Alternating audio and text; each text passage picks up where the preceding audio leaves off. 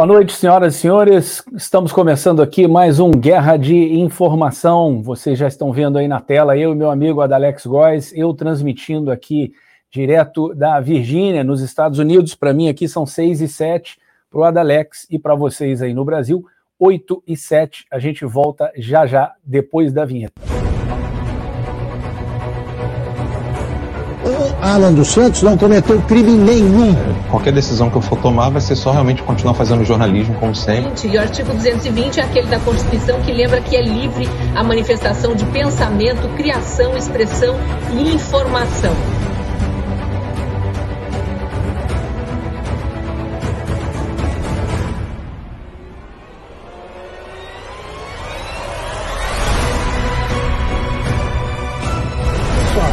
Está escrito ali que você que não existe crime cometido com palavras. Não existe. Está na Constituição, não existe. Media and TV, not only in America, but in Europe, saying that people do not support Bolsonaro. So what is this, what you see in the street on the, on the, on the screen right now?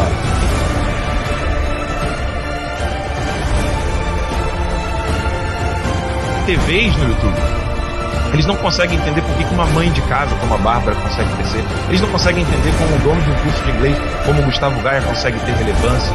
Eles não entendem isso porque até aqui, até aqui, mais de duas décadas, eles só conseguiram ser apadrinhados para chegar onde estão. Mérito só a direita tem. 45 da manhã. Fala que eu tô mentindo!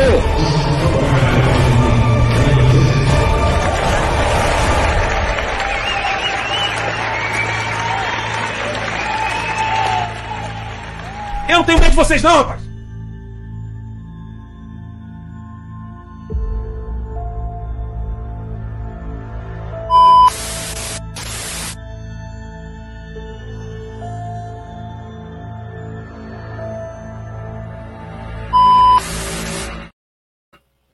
Boa noite, senhoras e senhores. Muito boa noite aí a todo o nosso público do Guerra de Informação, seu programa aqui do Terça Livre. Eu sou Daniel Bertorelli, falando aqui da Virgínia, agora exatamente 8 e 9 aí no Brasil, e já estou aqui com o meu co-host, o nosso querido Adalex Góes. Adalex, boa noite, meu amigo, tudo bem? Boa noite, Daniel, boa noite à nossa audiência, graças a Deus, tudo em paz, tudo tranquilo. Não sei se a minha internet vai colaborar. A gente está vivendo aqui um período de chuvas gigantesco, com tempestades muito acentuadas isso naturalmente acaba impactando diretamente na qualidade da internet. De qualquer sorte, cá estamos para levar informação para você e agradecer sempre a nossa audiência por acompanhar o Guerra de Informação. É isso aí, Adalex. Dia quente hoje aí no Brasil, como todos os dias tem sido. A gente sabe que a temperatura só vai subir. O Brasil aí vive um período muito difícil, onde todos os brasileiros estão percebendo que tem uma bomba relógio aí prestes a ser disparada, o povo na rua em peso, é, falando o ladrão não sobe a rampa, o ladrão não sobe a rampa, sem querer entregar os pontos, é, apoiadores do presidente e o presidente em silêncio, mas deixando escapar ali, vez por outra, que é, a, o jogo ainda não terminou, que não, não tem certeza ainda se de fato o Lula vai subir a rampa do Palácio do Planalto. Numa ponta, você tem aí, a gente vai comentar hoje, está aqui na nossa pauta da Alex. Nós temos aí o Lewandowski entrando em ação, o Gilmar Mendes entrando em ação, é, sempre, é claro, contra o povo e beneficiando é, o, o, projeto de poder deles. Você tem aí também, é, por exemplo, o, o, cidadão de bem aí volta a ter aquele poder, é, é, ele perde né, a, a, o direito de, de, carregar armas aí, porque a Polícia Federal volta a ter aquele poder discricionário de é, exigir que haja a comprovação de efetiva necessidade para você ter arma. Na outra ponta, você tem aí o PM do Rio de Janeiro, a Polícia Militar, é, sendo é, acuado, com, é, tendo que usar armas é, não letais, né? Vai usar taser, vai usar tonfa, né? Que é aquele cacetetezinho é, que tem um, um, um, pauzinho a mais ali para você segurar ali, e enfim, o comando vermelho vai dar risada disso aí. Mas, Adalex, vamos começar aqui pela pauta do é, Gilmar Mendes. Olha só. É, vitória. Aliados de Lula comemoram decisão de Gilmar Mendes. O que, que isso quer dizer, gente? Que vitória é essa aí que eles estão comemorando? Ó? Ministro do STF, Gilmar Mendes, liberou o pagamento do Bolsa Família fora do teto de gastos, decisão que foi comemorada pela base do presidente eleito Lula, do PT. Ora, se eles estão comemorando, podem ficar tranquilos que isso aí é péssimo para o Brasil. Com isso, esse é um comentário meu aqui, eu vou continuar lendo a matéria. Com isso, a pressão para a aprovação da PEC da transição na Câmara dos Deputados diminui. É claro, e quem, e quem perde com isso é a Câmara, que perde ali sua força e é, Lira perde poder político, enfim. PT comemorando, aliados do Lula comemorando essa decisão do Gilmar Mendes que surpreendeu a zero pessoas. O que, você acha disso aí, Adalex? Olha, Daniel, existe ali claramente uma divisão entre os ministros da Suprema Corte para atuarem em campos distintos, mas com o mesmo propósito, com o mesmo objetivo que é acelerar as pautas do Lula, do PT, da esquerda, dos chamados progressistas. Ora você vê o Alexandre de Moraes atuando como o executivo, ora você vê, como nesse caso, o Gilmar Mendes atuando como legislativo, ora você vê todos eles atuando como legislativo, ora você vê todos eles atuando como executivo, mas muito raramente você vê os ministros da Suprema Corte atuando como o judiciário de fato. E mais do que isso, quando eles atuam também como o poder judiciário, atuam quase sempre, em 99% das situações, sempre votando ou então aprovando situações que estão muito próximas, ligadas às pautas comunistas, às pautas progressistas. Essa é mais, esse é mais um desses atestados. O que o Gilmar Mendes faz é dar um cheque em branco ao Lula. Né? Na verdade, primeiro, foi dado um cheque em branco ao Lula, e aí disseram o seguinte: agora tem um detalhe, você pode gastar o que você quiser. Só que ainda tem um gasto adicional que a gente acabou esquecendo de fazer a, a, a provisão dele. Aí o Gilmar Mendes disse: não, fica tranquilo, isso aí a gente resolve. Ele vai poder fazer isso através da PEC, né? que, é, que é, é a PEC é um projeto que é, é, diferente do que se faz ali do trâmite convencional, que é feito lá.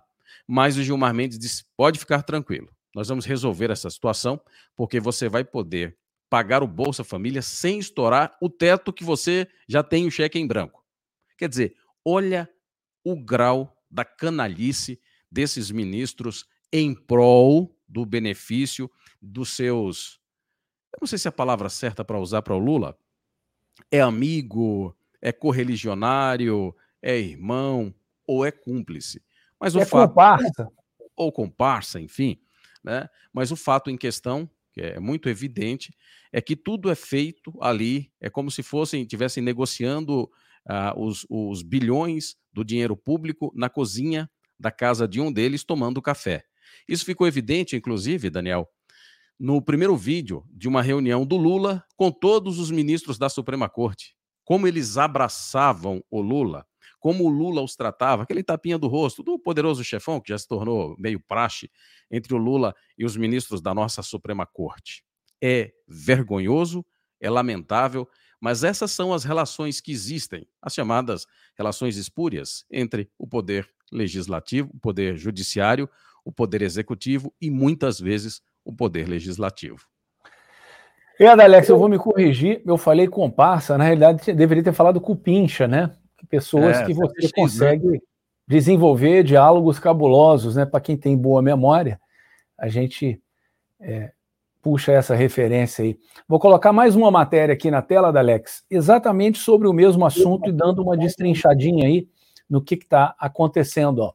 Com decisão de Gilmar Mendes, PEC da transição deixa de ser essencial a Lula. A decisão do ministro Gilmar Mendes, do Supremo Tribunal Federal, abre espaço, à noite deste domingo, abre espaço para que o governo fique livre de pressões e negociações para aprovar a PEC da transição. Ao determinar que recursos. Opa! Vamos lá. ao determinar que, recurso, que os recursos para a renda mínima estabelecida, como os 600 reais atuais do Auxílio Brasil, estão fora do escopo do teto de gastos, ele possibilita que, com uma medida provisória de crédito extraordinário, o governo eleito resolva a principal promessa de campanha. Continuando aqui, meu amigo. As negociações estão travadas e a explicação do entorno do presidente eleito é, que de, é, é de que há muita pressão e chantagem para obter ministérios em troca da aprovação da PEC nesta semana. Ou seja, isso aí foi bem ruim, bem ruim para o pessoal do Centrão, que estava ali todo mundo igual urubu em volta da carniça, todo mundo em volta de é, é, as voltas ali com uma tentativa de ganhar alguma teta. Continuando com a matéria. A transição não desistiu ainda da PEC, mas ganhou força na negociação. O partido Rede Sustentabilidade vai nesta segunda-feira pedir a Gilmar Mendes que detalhe sua decisão com o intuito de ficar claro que outra promessa de Lula na campanha também pode ter seus recursos retirados do teto. Os 150 reais por crianças de até seis anos das famílias que recebem o Bolsa Família. A saída também tende a ser mais palatável para o mercado financeiro, porque a abertura de recursos pode ficar abaixo dos 150 bilhões hoje pedidos no texto em tramitação na Câmara. Isso é, é, é assim, isso é uma coisa abjeta, abjeta. É claro que é, eles estão anulando aí, Adalex, o, a força do legislativo, força essa que já foi para o espaço há muito tempo. Inclusive, esse conluia, essa coisa do executivo com o judiciário dominarem o país já foi fundada, né? A gente conversava, o Adalex, eu e o Alan conversávamos mais cedo hoje, isso foi inaugurado, viram que funcionou lá na Venezuela do Hugo Chávez, né? E o Foro de São Paulo pega essa fórmula e usa. Eles fazem o quê? Né? Eles dão aquela, aquela, aquele gás ali no judiciário quando estão no poder e depois anulam o legislativo com todas as forças. Basta ver o que está acontecendo aí com vários eh, deputados, várias pessoas que foram eleitas, estão sendo agora deseleitos, né? É voto sendo recontado. Adalex, isso aí virou o samba do crioulo doido. Como a direita brasileira é ingênua, né? Quando saíram os resultados aí, em que muitos é, parlamentares do PL e que são e que eram mais alinhados ao presidente da República foram eleitos, então disseram: nossa, agora a situação não vai ser fácil para o Lula né? Porque ele vai ter o Congresso contra ele. Tadinhos. Não contavam com a estratégia dos comunistas. E é preciso que se admita que eles estão anos-luz na frente de muitos dos chamados parlamentares de direita. O Lula astutamente já conseguiu o propósito e o objetivo que ele queria. Primeiro, eles criaram a Suprema Corte no Brasil, o STF, fizeram as suas indicações, cooptaram o judiciário brasileiro e agora, nessa situação que o, o legislativo é contra eles, o que é que eles fizeram? Eles simplesmente anularam o legislativo, porque o Lula tem um cheque em branco. Se ele tem um cheque em branco, para que, que ele vai correr, recorrer ao legislativo? Por que, que ele vai recorrer a um parlamentar, a um deputado federal, a um senador, se tudo o que ele precisa em base de dinheiro, que ele deveria recorrer a esses deputados e a esses senadores, agora ele já tem, ele já possui, porque eles já deram um cheque em branco para ele. Ponto 2. Nesse ponto, ele já anulou o Congresso. E aí, você já sabe muito bem das relações que existe entre Lula e os ministros da Suprema Corte. Resta, então, agora, simplesmente o Lula fazer do Brasil o que ele quiser. E ele já começou as suas indicações aos ministérios. Primeiro falou-se em 30, agora já são 37. É provável que esse número amplie. E as pessoas que estão sendo indicadas para chefiar são simplesmente vergonhosas. Seria o mesmo que você pegar, por exemplo, um Fernandinho Beiramar e colocar para cuidar do Ministério de Narcotráfico. Seria o mesmo que você pegar, por exemplo, a Suzana Ristoff e colocar para o Direitos Humanos ali, ou da família, ou algo do gênero. E é isso que tem acontecido. Talvez a cereja do bolo está por vir.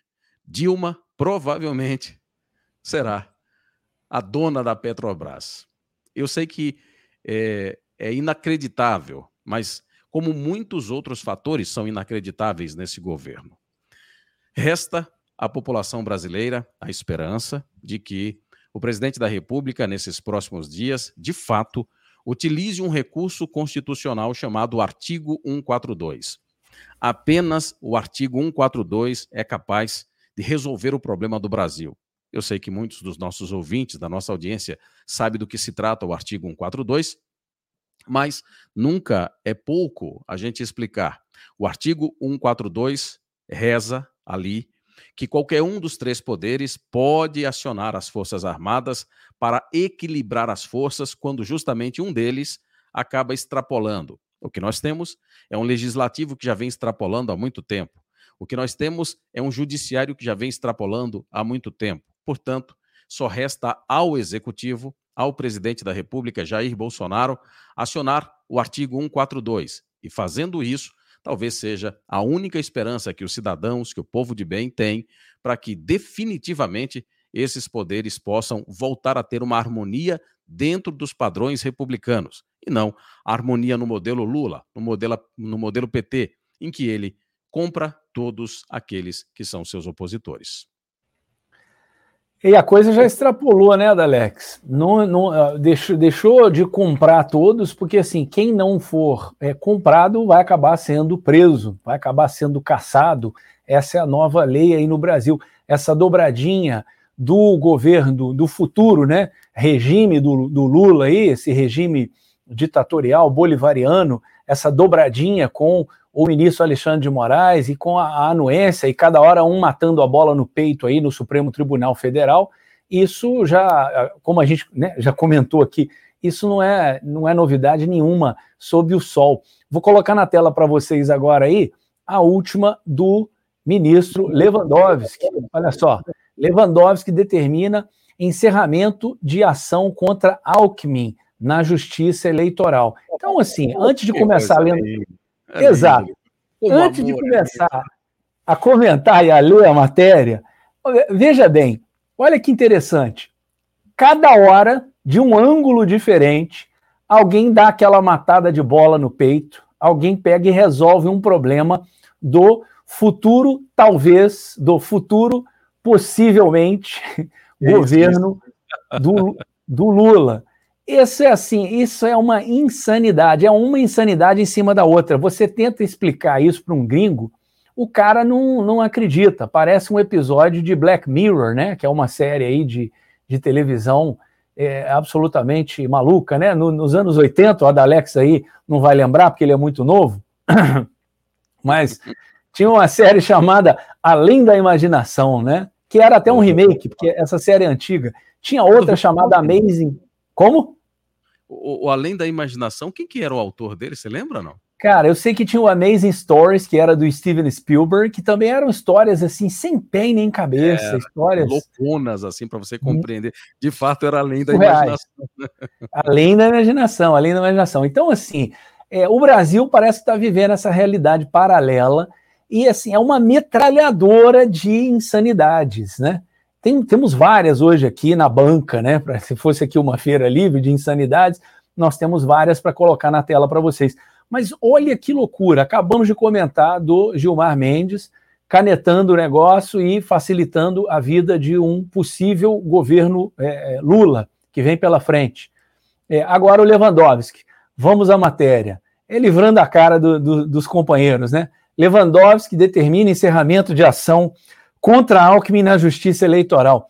O ministro considerou que o processo é baseado no acordo de leniência da Odebrecht, já invalidado pelo STF. Vice-presidente eleito foi acusado de irregularidades nas campanhas de 2010 e 2014. Ou seja, quando você começa é, a fazer o mal, quando você é, desvirtua ali o rumo do navio no inicinho da jornada dele, se você está saindo com um navio, por exemplo, aí da Bahia, da Alex, e você mira com o teu navio lá para Portugal, mas você erra ali um grau para o lado, você não vai sair em Portugal. O final da sua, do seu destino talvez você saia lá no, no Reino Unido, talvez você saia lá na Groenlândia. Então, é o que acontece. Quando você teve o Lula aí descondenado, aconteceu uma reação em cascata que começou a descondenar todo mundo. Inclusive, o senhor Sérgio Cabral, hoje, saindo lá, não sei se já saiu, ou, mas já, já estava decretada a, a libertação lá, a soltura do Sérgio Cabral no Rio. Mas voltando à matéria aqui, vamos lá. O ministro Ricardo Lewandowski, do Supremo Tribunal Federal, determinou o encerramento de uma ação penal na Justiça Eleitoral de São Paulo contra o vice-presidente eleito Geraldo Alckmin. Na ação, Alckmin é acusado de receber de forma irregular 11,3 milhões em doações ilegais à Odebrecht para campanhas eleitorais de 2010 e 2014. É o famoso teatro das tesouras, né, Adalex? Você vê que a Odebrecht, né, batia no, uma no cravo e uma na ferradura, né? Dava para o PT e dava para o PSDB também. O importante é aquele teatrinho ficar de pé. Seguindo com a matéria, o ministro concluiu que a ação que tramita na primeira instância da Justiça Eleitoral de São Paulo tem como base materiais obtidos a partir de um acordo de leniência com a Odebrecht, que não podem ser usados como prova por já terem sido declarados inválidos pelo próprio Supremo. Abre aspas. É que o requerente responde a uma ação penal em curso na Justiça Eleitoral do Estado de São Paulo, cujos elementos probatórios coincidem em sua maior parte com aqueles declarados imprestáveis por essa Suprema Corte nos precedentes antes mencionados, ostentando, em consequência, os mesmos vícios. É bonita essa palavra vícios aí, né? Afirmou Lewandowski. Vou continuar lendo a, a, a, as aspas aí. Sim, porque conforme deflui dos documentos acostados aos autos, esse juridiquês é lindo. É para o, o, brasileiro normal, que, enfim, que não fala juridiquês, não entender absolutamente nada do que está acontecendo estão soltando o, o, os bandidos, é isso. O Ministério Público baseou sua imputação contra o requerente essencialmente em elementos de convicção extraídos dos sistemas de informática denominados Drowses e MyWebDB, B, né? integrantes do chamado setor de operações estruturadas da Odebrecht completou. Gente, a Odebrecht tinha um setor só de propina, isso aí não é novidade nenhuma o nome do Alckmin estava lá, mas, como no caso, e vários outros aí, por exemplo, da Lava Jato, né? Ah, foi uma tecnicalidade, a coisa simplesmente não anda, né? Foi joga fora a prova, né? É o caso aqui que às vezes a gente cita, né? A mulher foi estuprada ali, mas como o CEP estava errado, não dá para usar isso como prova. A mulher foi estuprada, mas não pode usar como prova porque foi tem alguma coisa técnica aí que não permite. Continuando, as aspas. Na decisão de recebimento da denúncia pelo juízo de primeiro grau também existem inúmeras referências aos elementos de prova oriundos do acordo de leniência do grupo Odebrecht, considerados imprestáveis pelo Supremo Tribunal Federal, pontuou. Ora, houve um acordo de leniência. Para quem não sabe, isso aí é a famosa delação premiada, né? É quando um bandido vai lá e, e ele viu que ele se lascou todo e ele tem que é, ele não tem, né? Mas ele acha melhor, mais, mais confortável para ele, para não pegar tantos anos de cana, ou não tomar multas é, que, que não aguente pagar, ou não devolver tanto dinheiro, enfim, ele tem que fazer um acordo ali de dedo duro. E o que aconteceu aí foi isso. A Odebrecht tinha esses acordos de leniência, mas o digníssimo é, é, é como é, o Lewandowski como aquelas provas ali, ah, não, essas provas já estavam contaminadas, pelo, né, o próprio Supremo já havia julgado que aquilo ali era improcedente, então não vale mais. É uma loucura, é além da imaginação, Adalex. Isso aí não tem, não, não tem preço uma, ler uma coisa dessa aí e não, não achar que isso é uma obra de ficção. É verdade, é verdade. Antes de fazer meu comentário aqui, deixa eu trazer para a conversa conosco a nossa convidada, a Jamile para também participar desse bate-papo aqui, para conversar com a gente, Dan. Veja se é possível já colocá-la aí. Pronto, já aparece. Olá, tudo bem, Jamile? Boa noite, Jamile. Boa noite, meus queridos. Que prazer estar falando com vocês. Eu já cheguei com um negócio meio quente, né? Porque ou história que faz a gente arrepiar até a alma. Né? Eu estava lembrando aqui de, só para falar rapidinho, deixar vocês continuarem, para eu pegar aí um, aquecimento. É, eu, eu, lembro muito bem que na época o próprio Gilmar Mendes falou que não era uma questão de nós estarmos liberando o Lula, ele não estava inocente, é porque nós devemos a ele um fair trial, ou seja, uma. uma uh... Julgamento justo. Pois é, Bertorelli. Exatamente isso, porque foi tudo uma injustiça que aconteceu com o pior ladrão que o Brasil já teve, que está o mundo. Mas essa desculpinha, eh, enquanto vocês estavam falando aqui, eu, eu resolvi dar uma olhadinha online, não nas redes normais que estamos acostumados aí, né? Dar uma passadinha rapidinho no Google para ver o que, é que a imprensa internacional na época falou, que a gente tem tanto tem tanta tem tanto absurdo acontecendo no Brasil que às vezes a gente esquece, né? E é inacreditável o copy paste que nós temos aqui é, com relação à mesma balela contada no Brasil, contada por todos aí pela, pelas mídias internacionais, foi contada. E aí a gente lembra, né, que foram dois anos, é, um ano, dois anos, essa confusão toda aí, que o Tessalive ficou é, impossibilitado de mostrar a verdade para o brasileiro, e aí dá aquela dor no coração da quantidade de pessoas que realmente acreditou que o maior ladrão da história não foi tratado com justiça. Bandido, é isso que ele é. Muito bem, são 8 horas e 33 minutos. Para você que está nos acompanhando, é sempre um grande prazer nós estarmos juntos aqui. Quero lembrar que você tem a possibilidade de compartilhar o nosso link, né? Compartilhe aí com seus amigos, com seus seguidores, para que mais pessoas possam nos acompanhar e participar desse bate-papo aqui. Antes de a gente passar para um próximo tema, eu quero só fazer um pequeno comentário aqui com os colegas, né, para lembrar é, na, o, o, início da, da semana, dessa primeira semana, Daniel, de, de dezembro, o que aconteceu, e aí você vai lembrar muito bem, foi o seguinte: primeiro, o Renan Calheiros é, colocou para votação, ali eles querem é, colocar um projeto em votação no Senado para dar mais poderes à Suprema Corte Brasileira. A Suprema Corte Brasileira não tem poderes. Então, o Renan Calheiros tá, pegou a casa, pegou ali a, a parte do jurídico da casa e eles querem dar mais poder para o Supremo Tribunal Federal. Pasmem, sabe o que, é que tá aconteceu? Pouco, né? Tá, tá pouco. pouco. Sabe o que, é que aconteceu no dia 7 de dezembro? O Faquin foi lá e arquivou um inquérito contra o Renan Calheiros, em que ele era acusado de receber propina da Aldebrecht no valor de um milhão de reais. Um milhão de reais, a acusação que paira, que pairava, pairava no passado, no Renan Calheiros, de propina da Odebrecht, graças ao Faquin, no dia 7 de dezembro, que disse: olha, eu já analisei tudo aqui, deixa eu dar uma olhada, senhor Renan Calheiros, tal, nada consta aqui contra o senhor, o senhor é uma pessoa de conduta ilibada.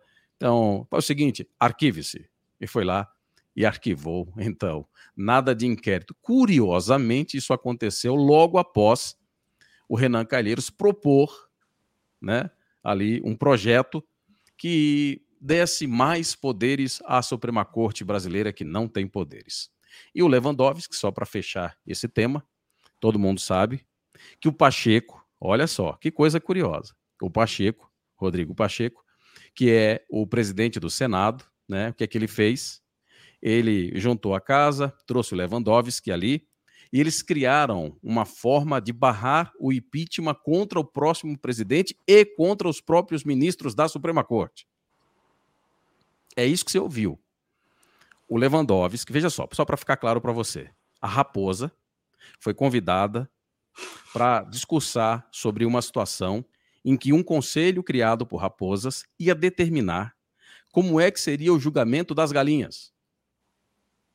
Extremamente justo. Acredito eu, né? Você também deve estar pensando isso. E foi essa a decisão, e é isso que eles estão fazendo. Então veja a dobradinha. Primeiro, o Pacheco foi lá, facilita a vida para o Lewandowski. O Lewandowski vai lá, facilita a vida para o Pacheco. Aí o Renan vai lá, facilita a vida para o Faquin. Aí o Faquin vai lá, facilita a vida para o Renan. E assim caminha a humanidade. Seu Daniel Bertorelli.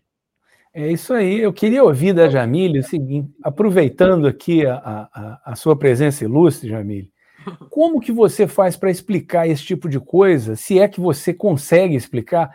Para um gringo, por exemplo, que pergunta para você, deve esbarrar com você nas redes sociais ou na rua, seus amigos, e falar: Ah, tô vendo, o Brasil está em convulsão. Como é que você explica uma coisa dessa, Janine? Qual é o ângulo que você usa para explicar uma coisa sem pé nem cabeça dessa. Eu e o Adalex estava comentando aqui de uma série antiga, você não vai lembrar mesmo, chamada Além da Imaginação. Você é muito nova, você não, não vai lembrar. Tem uma, enfim, era, parece o Black Mirror de hoje, talvez você pesque aí essa referência, mas são coisas assim, surreais, utópicas, é, distópicas na realidade, é, que acontecem em cada episódio, e o Brasil, assim, é uma, uma dessas a cada cinco minutos. Como é que você hum. explica isso para um hum. gringo? Você consegue explicar esse universo paralelo que é o Brasil hoje? Hum. Eu confesso para você, é, Bertorelli, que antigamente tinha mais dificuldade porque eu tentava ser mais técnica na minha explicação. Hoje em dia é muito fácil, porque eu já começo falando que o Brasil vive no comunismo. Então, quando eu, eu parto desse princípio, as pessoas normalmente se assustam e aí eu explico os motivos, as características que existem no Brasil onde você não tem liberdade de expressão, onde você, é, se você falar é, contra o, os poderosos, né? A gente eu não utilizo a palavra governo, porque até dia 31 de dezembro nós temos o Jair Bolsonaro, mas eu falo se você fala mal de algumas de alguns tiranos, né? Porque todo mundo sabe do grego tirania vem a palavra e significa o líder aí legal. Quando eu falo nessa linguagem e não utilizo subterfúgio, fica muito mais fácil. E você pode até se surpreender como as pessoas começam até a fazer correlação com o mundo em geral, né? Porque infelizmente a questão no Brasil ela é mais sangrenta, de doer mesmo na alma, e, e, atinge as pessoas que é, é, tentam lutar contra o sistema muito mais fortemente, porque é, é, isso, isso não, isso é disfarçado, é velado, como todo comunismo. Então, quando eu passo do, do passo para falar nessa linguagem, fica mais fácil e elas conseguem até fazer correlações com outros lugares no mundo onde isso acontece. Eu costumo dizer também que a situação nos Estados Unidos tem, tem ajudado bastante as pessoas a compreenderem qual é a diferença e, e, as variantes né, que existem no comunismo, que na realidade não são variantes, né, todas as, todos os, os, as aplicações do socialismo sempre tiveram o objetivo final de ser o comunismo, então eles conseguem identificar como é que alguns países se utilizam dessas técnicas e, e acabam, técnicas que eu falo do, do comunismo, para poder chegar ao produto final.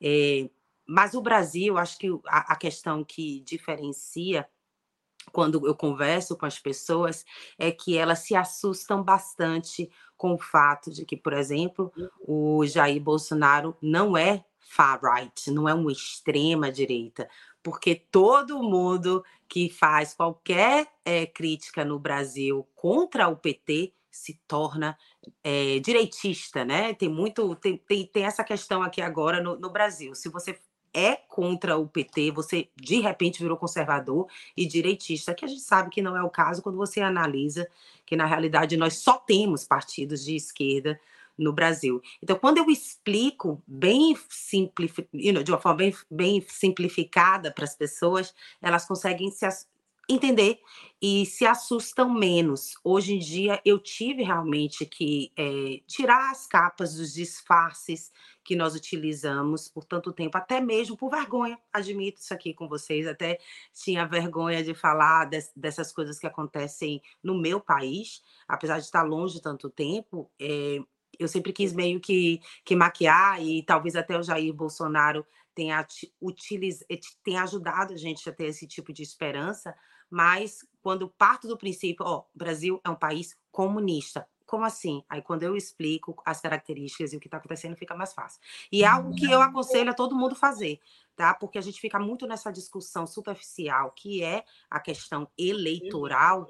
É, vocês estão me ouvindo bem? Tá dando um pouquinho de, de interferência. Tá me ouvindo eu bem? ouvindo, tô ouvindo bem. Ah, ah ótimo. É, a gente fica muito nessa discussão eleitoral e o próprio é, professor Olavo, ele meio que se irritava com isso, né? Ele pedia que a gente é, tivesse um, um, um, aprofundamento dessa discussão, porque a gente já entra em desvantagem quando a gente acha que, de repente, você tem um Jair Bolsonaro no Brasil, ou você tem um Trump nos Estados Unidos e aí você consegue mudar tudo. Não, a gente está lidando com um projeto de poder de mais de 200 anos e não vai ser apenas discu discutindo a questão eleitoral que a gente vai conseguir entender e, quem, quiçá, mudar a situação. Então, eu deixei a, as, as, as camadas de vergonha para trás e comecei a admitir que, infelizmente, o meu país é e sempre foi comunista.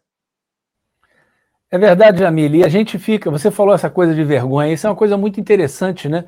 A gente às vezes não fica querendo e fica mentindo para a gente mesmo, né? Tem muito tempo já que eu abandonei isso daí e a gente fica não querendo dar nome aos bois. Fica não, ficava, né? Hoje em dia a coisa está tão escancarada que a forma mais fácil de você explicar é justamente essa, é avisar, não, está acontecendo lá é uma ditadura. É simples uhum. assim. Uhum. Quando você dá nome aos bois, a coisa fica facílima de você explicar. Ó, é uma ditadura e essa ditadura foi. Em um parágrafo você mata a explicação. O que uhum. acontece é que o Brasil é uma ditadura, essa ditadura foi implementada através do judiciário, como aconteceu com o resto da América Latina, vários uhum. países seguiram essa fórmula, e o que acontece é exatamente isso aí que você falou, a gente vive batendo nessa tecla que é uma coisa que eu, eu apelidei, batizei, não sei se alguém teve esse, esse nome antes, é, deu esse nome antes, mas eu me baseei na indústria da aviação, porque para você evitar acidentes aéreos, o que, que acontece? Tem a caixa preta, você analisa o que está acontecendo, por que, que aquele avião ali bateu, explodiu, é, virou, caiu no mar, e você tenta analisar e vir melhorando aquela tecnologia. Então você vê que a aviação veio melhorando paulatinamente. Por quê? Existe uma transferência de tecnologia. Então, um avião, né, o, o acidente aéreo nunca acontece porque o avião está voando e de repente, bum, ele explode. Não é assim. Ele, uma porquinha às vezes sai do lugar, aquele parafusinho que soltou da porquinha vai rolar, vai entupir um caninho, que era o caninho que é, fazia a, a, né, do ar-condicionado ali. Como aquilo ali está entupido, não funciona o ar, aquilo esquenta demais, pega fogo na gasolina, quando vê, bum, explodiu o avião inteiro. E com essa transferência de tecnologia, você consegue minimizar o número de acidentes. Então você corta ali o, o problema, corta o mal pela raiz. O inverso se aplica ao comunismo. Que isso é o quê? Esse foi o nome né, que, eu, que eu batizei. É uma transferência de tecnologia geracional. Eles tentam implementar o comunismo e falam: hum, deu errado. O que, que deu errado? Ah, foi aqui. Não conseguimos controlar todo mundo. Não, então na próxima a gente vai fazer aqui, mas vai tapar esse buraco. Aí tapa o outro buraco, deu errado de novo, porque nunca deu certo em lugar nenhum do mundo. E assim vai. Então essa transferência de tecnologia geracional, que já matou mais de 100 milhões de pessoas no mundo, e tem gente ainda com essa sanha de querer implementar isso aí, isso já é uma realidade no Brasil. Mas, como o Brasil é a galinha dos ovos de ouro da América Latina, é, via esses governos para trás aí do Lula, que financiava é, porto em Cuba, é, metrô não sei aonde, é, financiava até é, ditadura na África, e é claro que aquilo ali tinha um kickback, né? Under the table, tinha um, um retorno por, por debaixo dos panos aí. A gente acabou aí de falar, por exemplo, da Odebrecht, entendeu? Então, como tinha isso, o Brasil não podia ser declarado, não, não, a gente é comunista, a gente é socialista, entendeu? A coisa tinha que ficar escamoteada ali de baixo, justamente para as pessoas não perceberem. E já vou passar a palavra para o Alex comentar sobre isso aí, mas uma coisa que eu percebo, Jamila, é o seguinte: o Brasil, eu ouvi isso de um cara há muitos anos atrás e aquilo não. bateu até mal dentro de mim quando eu ouvi aquilo. Eu falei, rapaz, ele tem, ele tem razão. O brasileiro, em geral, está de costas para a América Latina. Por quê? Primeiro, porque é mais longe, né? As maiores cidades do Brasil estão mais localizadas na costa. É, segundo, porque as pessoas, é, a vasta maioria das pessoas no Brasil, né? Pode estar lá 10 gerações, mas vieram da onde? Vieram da Europa. Então, o brasileiro, principalmente de grandes cidades, grandes centros, ele está sempre o quê? Ele está mirando em notícia da Europa, é França, Inglaterra, Alemanha, Itália, Fran é, é, é, Espanha, muito, né? De Portugal, enfim ou nos Estados Unidos, pela pressão cultural que, né, essa hegemonia aí em, em, vários aspectos da nossa vida, né? Tecnologia, Estados Unidos, país líder no mundo, né? Cheio de gente no Brasil tem iPhone, enfim. Acabei me alongando aqui, Adalex. Mas o Brasil de costas para a América Latina e de frente para a Europa e para os Estados Unidos não percebeu o que estava acontecendo. E o, com o conluio de quem? Da grande imprensa, da mídia, uhum. Que esconderam o foro de São Paulo. Era uma coisa absolutamente secreta, tornou-se discreta, e hoje em dia eles batem no peito. Uhum. Aberto. Batem uhum. no peito hoje em dia. Vou passar a palavra para o Adalex para ele é, comentar em cima disso aí. Vai que é tua, Adalex. Pode falar. Só, fazer, só uma coisinha, Alex. É que Vamos lá. É, o Bertorelli falando aí, eu acabei de lembrar de, de uma frase do, do Santo Agostinho.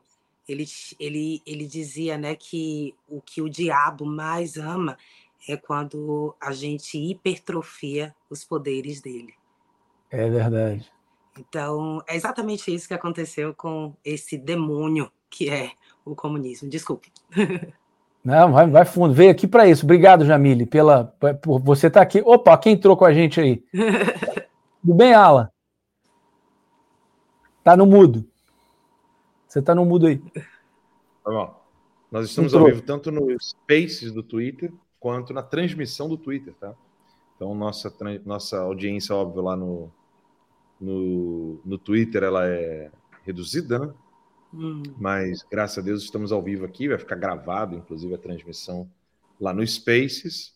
Então, a gente está ao vivo tanto no Cloud Hub quanto no Rumble, no Odyssey e também no Twitter, porque o Elon Musk liberou o meu Twitter. Então, só para avisar a quem está nos ouvindo pelo Spaces é, e a quem está nos assistindo pelo Twitter, lembrando que essa transmissão ela, além de ficar gravada no Spaces, que eu vou ficar até, até mais tarde da noite conversando com a galera no Space depois do boletim, é, do Guerra de Informação, né, que agora é o programa Guerra de Informação à Noite.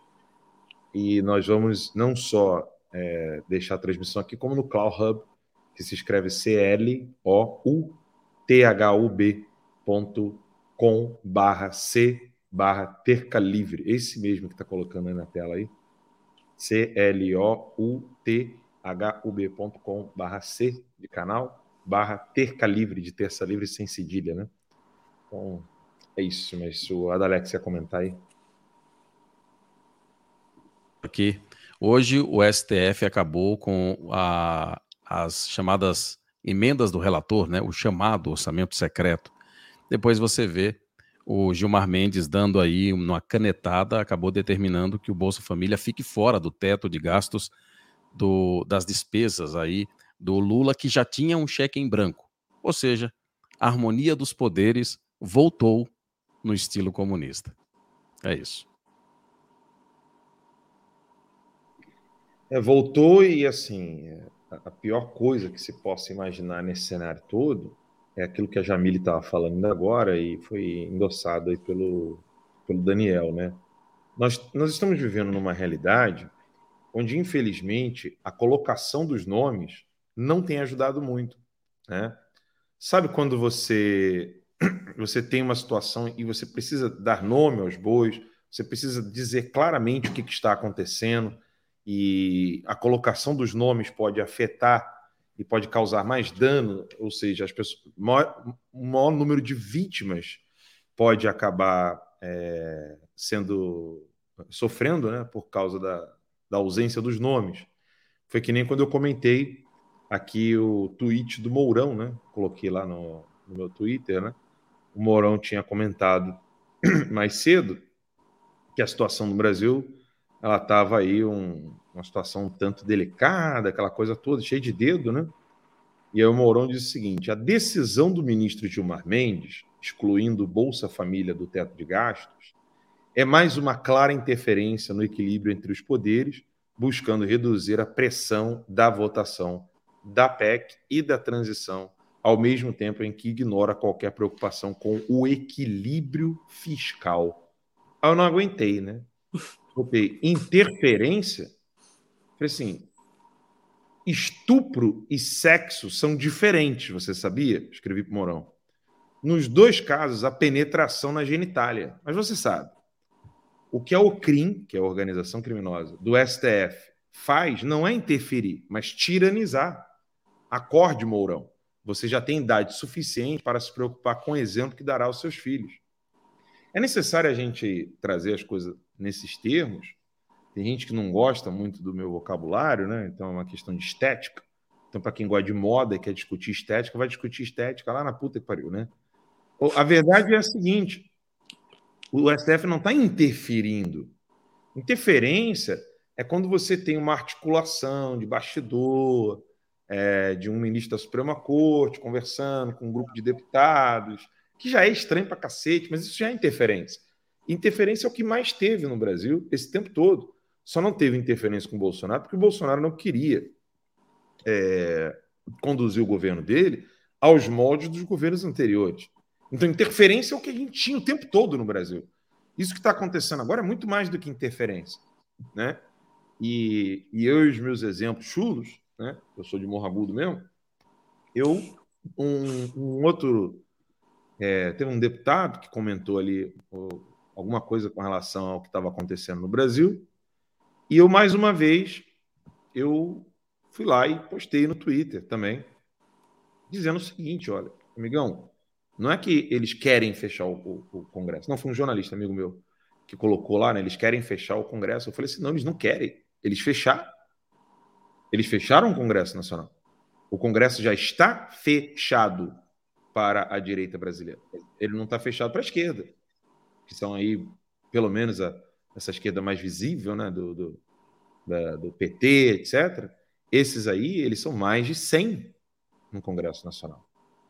Então, aí quando a gente entende que o Congresso já foi fechado, aí o que, que eu comentei no Twitter? Eu botei assim: a vítima está amarrada na cadeira. Tá só o, o, o estuprador só não saiu da punheta para a penetração. Assim, já está amarrado. Qual a diferença de uma vítima amarrada na cadeira, o estuprador ali batendo a punheta dele na frente da vítima e de comer a vítima e estuprar a vítima? É, é, essa é a diferença do Congresso fechado da Venezuela, que vai acontecer no Brasil em breve, se nada for feito, e o Congresso atual. A diferença é só uma questão de praticidade, de ação daquele que deseja. Mas o desejo, né, como diz o próprio nosso Jesus Cristo no Evangelho, o desejo em si já é pecado. Né, ou seja, o, o que o STF já está fazendo, que vai mais, vai para além dos desejos, já é um fechamento do Congresso. É só uma questão de tempo. E aí, óbvio, algumas coisas acontecem na política e as pessoas pensam que quem consegue observar isso está lendo o futuro, mas não é ler futuro. Não é. Não é ler futuro. A, a, a, a Jamile vai, inclusive, trabalha com isso. Você sabe que certas tendências elas tendem a ter um padrão. Ou seja, o que, que acontece quando você coloca uma água para chegar ao grau de ebulição? Ela sai do estado líquido e vai para o estado gasoso. Você não está adivinhando, você não está com uma bola de cristal sabendo que a água vai para o estado gasoso e que as impurezas não vão para o estado gasoso. Ou seja, que elas ficam em uhum. estado sólido, que elas ficam ali ainda. Ou seja, se você evaporar a água ao máximo, né, evaporar toda a água de um recipiente, as impurezas ficam, elas não vão pro, não, elas não viram gases, e a água ela sai do estado líquido e vai para o estado gasoso. Isso é só um conhecimento de padrão de comportamento de um elemento da natureza, que é a água. Ora, se você conhece certos padrões de elementos políticos, você sabe o que eles vão fazer se eles obtiverem meios de ação X, Y, Z sem nenhum freio. Isso não é bola de cristal, isso não é adivinhação, isso não é, meu Deus, né? Quando o pessoal falava, parece que o Olavo sabia o que ia acontecer. Não, não, é, que parece. É, é, o óbvio. É o óbvio, ele sabia sim o que ia acontecer, assim como se você botar uma água em ebulição, ela vai chegar no estado gasoso. Isso é uma obviedade de acompanhamento de um elemento, é um padrão de comportamento de um elemento. Óbvio que há uma maior complexidade no comportamento humano do que no comportamento de um elemento químico. É óbvio que aqui eu não estou usando é, de analogia. Eu não estou dizendo que eu estou fazendo uma analogia. É, equivalente. É, é, equivalente. A analogia por si só ela é, é. Ela, é ela, ela, ela, guarda essa semelhança de semelhança, como diz a frase do Aristóteles, mas eu, não, eu, eu estou consciente aqui que essa é uma analogia desproporcional, etc. mas é, é válido, entendeu? É válido você. Ilustra, né? Ilustra. Ilustra, claro que ilustra. Porque quando você observa o que está acontecendo na política da América Latina como um todo, eu não vou colocar as imagens aqui, eu me recuso a hum. fazer esse tipo de jornalismo, é, respeito quem faça, mas nós temos imagens que eu coloquei num grupo privado do Telegram, avisei que as imagens têm conteúdo gráfico violento e são de pessoas com tiros na cabeça. São várias pessoas com tiro na cabeça, corpos mutilados de uma verdadeira guerra civil que está acontecendo no Peru, na esquina da nossa casa. E o que, que é o que, tá, o que, que está acontecendo no Peru? Bem, o que está acontecendo no Peru é o Sandero Luminoso, que é como se fosse um MST, umas Farc ou coisa do tipo, que são grupos dissidentes, aí, ou, ou, de. São descendentes, melhor dizendo, não é nem dissidentes, porque eles não, não, não brigaram, são grupos que descendem uma árvore genealógica do MR8 do Chile, grupos que já atuavam na América Latina. E por que, que esses grupos armados, essa guerrilha armada, está atuando no Peru? Exatamente pelo mesmo motivo é, que há uma preocupação no Brasil em relação ao futuro do nosso país, porque nós sabemos muito bem que as Farc podem fazer isso, o PCC pode fazer isso, o Comando Vermelho pode fazer isso, vários grupos organizados, é, não só MST, MTST, invasão de supermercado, fingindo que eles não são criminosos, que são botam, botam senhorinhas como escudo, botam crianças como escudo. Aí o policial não vai, nem, não vai, nem, não vai conseguir nem jogar gás de pimenta numa invasão de supermercado, num saqueamento, etc. Não vai conseguir usar de força para tirar essas pessoas de lá. Eles vão querer, eles vão não, eles estão fazendo isso, né? Eles estão utilizando todo tipo de desestabilização social para criar mais ainda um caos, para que no futuro o próprio Lula possa chamar o exército brasileiro, caso Bolsonaro não chame, para dizer o seguinte: eu vou trazer aqui um pouco de ordem, um pouco de lei, e vai ser do meu jeito. E no uhum. Peru, o que aconteceu? No Peru, o presidente tentou dar um golpe, o Congresso não acompanhou o golpe, é, acabou é, votando a favor da, da, deposição do presidente, o, as Forças Armadas não aceitaram é, esse tipo de golpe do presidente, e aí o pau torou, o pau cantou, porque, de acordo com a própria Constituição do Peru, quando o presidente sai, quem assume? O vice-presidente. Só que a vice-presidente disse que não abandonaria o presidente golpista. Ou seja, o país ainda continua sob o andamento do golpe, mas apenas assim, é, trocou o, o, a tora do negão do WhatsApp por um vibrador de 7 metros. Assim, é, é, um é real e o outro é, é, vibrador. Essa é a única diferença. Vai entrar e vai rasgar tudo. Então, todo mundo sabe o que está acontecendo no Peru.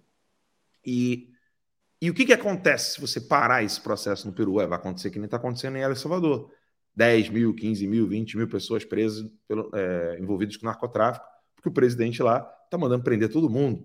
Então, óbvio se você olhar o panorama político da América Latina e Caribe, Central e, e América Central, América Latina e Caribe, o que, que você percebe? Opa, peraí, os caras estão pisando no acelerador, eles não estão perdoando, eles estão vindo com tudo, eles estão fraudando na cara dura, fraudaram no Chile, fraudaram na Argentina, é, fraudaram no Peru, porque vale lembrar, gente, quando Terça Livre ainda estava no Brasil e eu entrei ao vivo no discurso do Bolsonaro na ONU, eu vi lá pessoas manifestando contra o Peru dizendo que já estava tendo fraude eleitoral. Então, assim, é, eu não estou não tô dando chute aqui. Eu acompanhei o que o estava acontecendo naquele, naquele momento no Peru.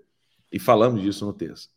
Então, a real situação da América Latina, é, Central e Caribe, qual que é? Bem, eles estão golpeando a liberdade do povo, em, abre aspas, em nome da democracia, porque eles fecha aspas, aí eles vão lá e acabam fraudando as eleições, todas elas, curiosamente, sempre com aquela coisinha do voto eletrônico, ou quando não tem a questão do voto eletrônico, eles conseguem alguma maneira de censurar e cercear a liberdade do, do inimigo, como eles fizeram com o próprio Bolsonaro, CCN na Jovem Pan, no Terça Livre, CCN o pessoal que tem canal no YouTube, etc. Então eles estão fazendo isso aí. E uma resposta está vindo. Resposta de quem? Sempre por parte do povo e, e ao, em alguns lugares, uma resposta militar, como é o que está acontecendo no Peru.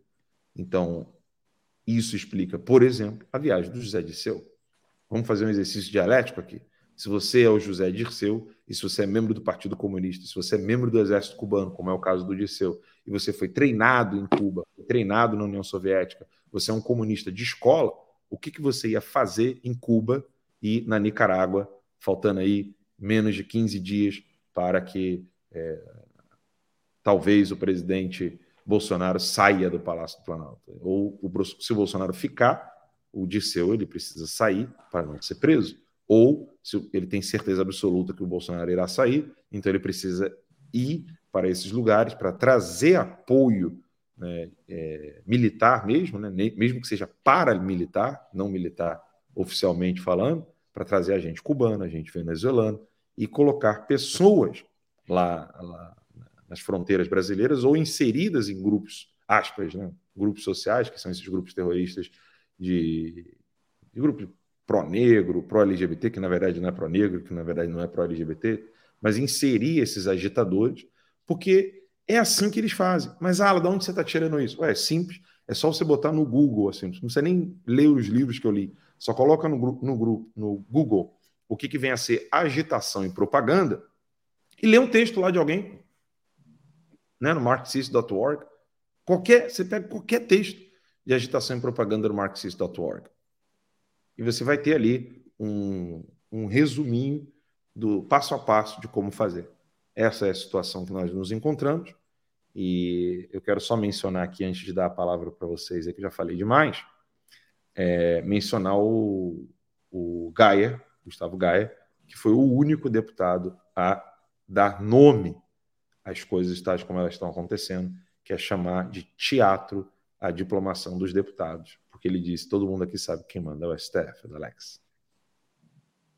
Justamente, viu? São 9 horas e 3 minutos, 9 em 3. A gente vai para o nosso intervalo comercial rapidinho. A gente já volta lembrando a você que, por favor, não esqueça de compartilhar aqui a nossa live para que mais pessoas possam ter acesso a essas informações, possam discutir com a gente.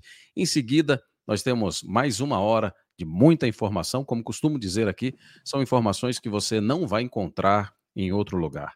São informações com análises que você não certamente não encontra em nenhum canal aberto e também você não encontra em qualquer canal por aí. Então, continue com a gente, é rapidinho, a gente já volta em poucos minutos, a gente está de volta aqui para conversar com vocês.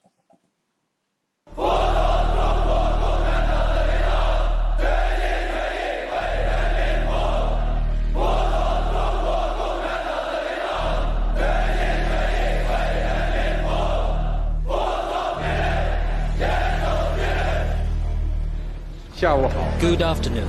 I'm very pleased to come here to the National Congress of Brazil and meet all the friends. On behalf of the Chinese government and people, the cordial greetings and best wishes to the hospitable and friendly Brazilian people and to all the people in Latin America and the Caribbean. Brazil deserves a lot more attention than it typically gets in Western discourse. We're worried about what's happening all over the world, except in our own backyard. China Brazil relations and China Latin America relations keep moving forward, like the Yangtze River and the Amazon River. It's really striking the amount of control that China already has. A China não está comprando no Brasil, ela está comprando o Brasil. They know what they want from Brazil. They know how Brazil can play a role in their rise. We're being leveraged, we're being encircled. We're going to wake up one day and we're going to be very, very surprised and very upset. And then people are going to ask, How did this happen? And the answer is, We let it happen.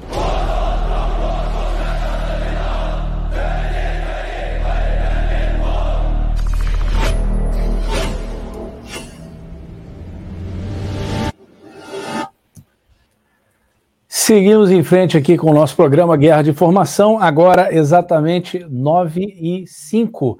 Antes da gente dar sequência aí, a da Alex, a Alan e Jamile, o Alan foi falando do Peru. Eu estive no Peru em 2019 para os Jogos é, Pan-Americanos e eu vi já naquela época uma presença militar fortíssima, toda hora helicóptero decolando de um lado para o outro. Então, assim, essa coisa vem sendo desenhada há muito tempo na América Latina. A gente está agora, né, terminando 2022. Eu estive lá em meados de 2019 e a presença militar no Peru já era é, enorme. Olha que interessante, o Ala falou do Sendeiro Luminoso, eu vou botar rapidinho na tela para vocês. Eu tive curiosidade e digitei no Google o que, que era o Sendeiro Luminoso e fui direto nas imagens. Olha o que, que apareceu aí para gente. É só foice e martelo, é assim, esta porcaria que se espalhou pelo mundo não, não está no gibi. É uma praga isso. E isso, a gente não pode deixar o Brasil virar isso aí. É, não tem a menor condição de um país se desenvolver com é, sob a, a égide aí, sob esses, esses símbolos aí, que a gente sabe. Oi? Só para avisar quem, quem nos ouve depois que termina o programa, é, no Spotify, né? O pessoal que, tem, que segue o programa lá no Spotify, Guerra de Informação, o Daniel está mostrando aí na tela inúmeras imagens do Ceneiro Luminoso e essas imagens são todas elas de Foice Martelo, Fidel Castro, líderes da América Latina, líderes clássicos assim da, do comunismo, né? como Che Guevara, é, Fidel, etc. Só essa imagem. Só fazer uma Tem um malandro, tem um malandro preso ali também atrás das grades, ó. Vale a pena ressaltar isso daí, porque a coisa começa nessa pancadaria toda, tipo MST, invasão de supermercado, e termina assim, muita gente morta, muita gente ferida, e termina atrás das grades.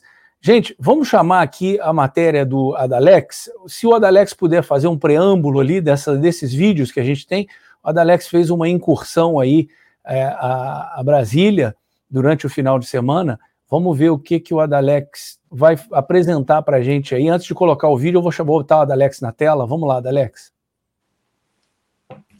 É, eu fiz uma, uma viagem na quinta-feira para passei o final de semana em Brasília, saí daqui na quinta-feira, justamente para ver a temperatura das manifestações lá no QG e conseguir apurar para ver se o, o que era real, o que era imaginário, o que era fictício ali, o que só estava na cabeça de alguns, e fui cheio de perguntas, e graças ao bom Deus consegui a resposta para praticamente todas elas. E um dos pontos que me chamou muito, mas muito atenção, foi a fala do cacique Kleber, que a gente vai acompanhar agora e em seguida nós vamos comentar aqui. Eu gostaria que você prestasse mais do que a detida atenção, porque há muitos pontos explícitos ali, claros, na fala do cacique Kleber em relação à, à forma de atuação da esquerda, o que fizeram durante todo esse tempo com os índios, e mesmo assim eles continuam utilizando os índios, como utilizam todos os outros aí, todas as chamadas classes minoritárias também, né, com o mesmo propósito. A esquerda tem sempre o mesmo objetivo, que é fácil de você decifrar. Eles dividem, pegam ali as classes minoritárias, pegam os povos, como é o caso dos indígenas, né? E o que eles fazem é usam com o seu propósito, com o seu objetivo, e aí dão migalhas para essas pessoas. É isso que você vai perceber a partir de agora nessa entrevista que nós fizemos com o cacique Kleber, que é o segundo, né? Primeiro o Sererê, que é quem coordenava, quem estava coordenando tudo ali, tinha, mas são quatro caciques que estavam reunidos, ele foi preso, o Kleber, cacique Kleber, ficou no lugar dele. Vamos lá, vamos à matéria. Você acabou de visualizar ali aqui, ali atrás da gente, o acampamento dos indígenas aqui em frente ao QG principal no Brasil. Eu estou aqui com o cacique Kleber e ele vai falar para a gente sobre essa situação envolvendo o Sererê, que é o cacique que houve ali uma ordenação entre os indígenas que é responsável, ou que seria responsável justamente pela essa parte de organização dos indígenas. Na ausência do Sererê, o cacique Kleber é o responsável. Cacique, como é que os indígenas estão encarando essas ações tomadas pelo ministro Alexandre de Moraes?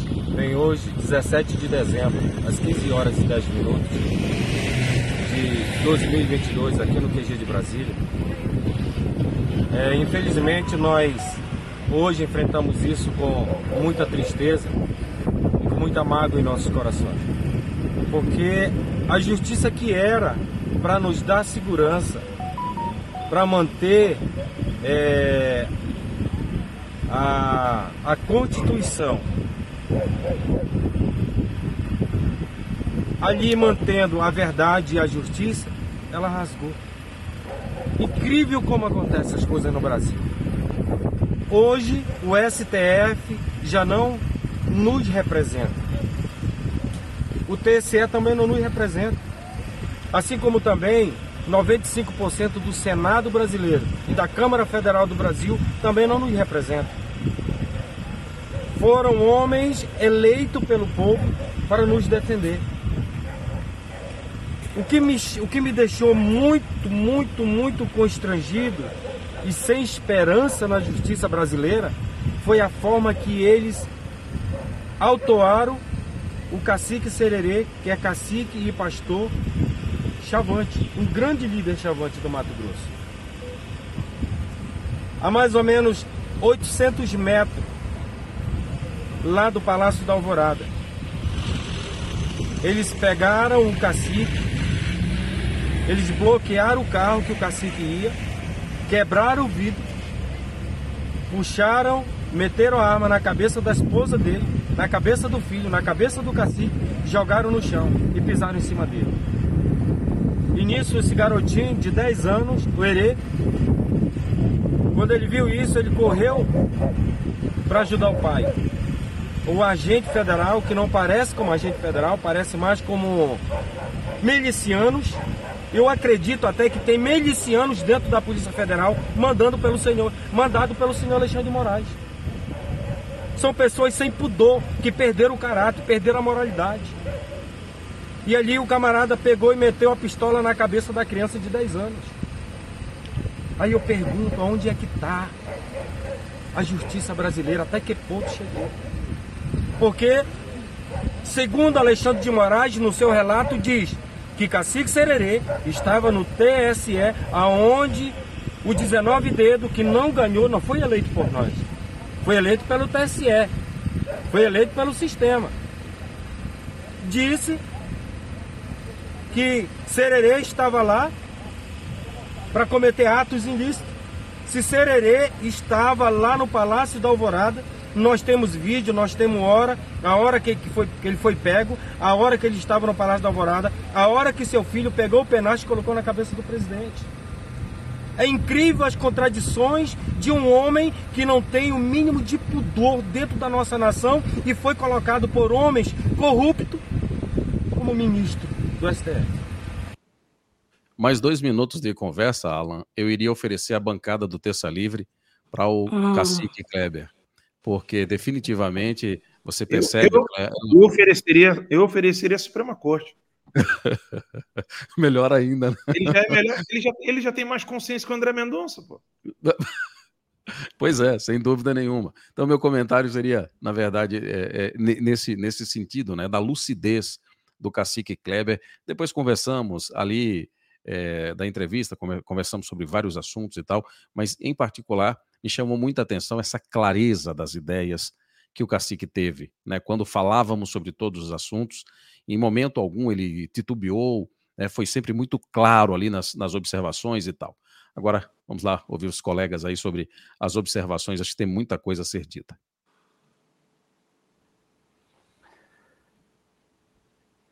Então, vamos lá? Ladies, ladies first, é isso que eu ia falar. Vamos lá, Jamile. Era do Twitter aqui tá querendo ver Jamil.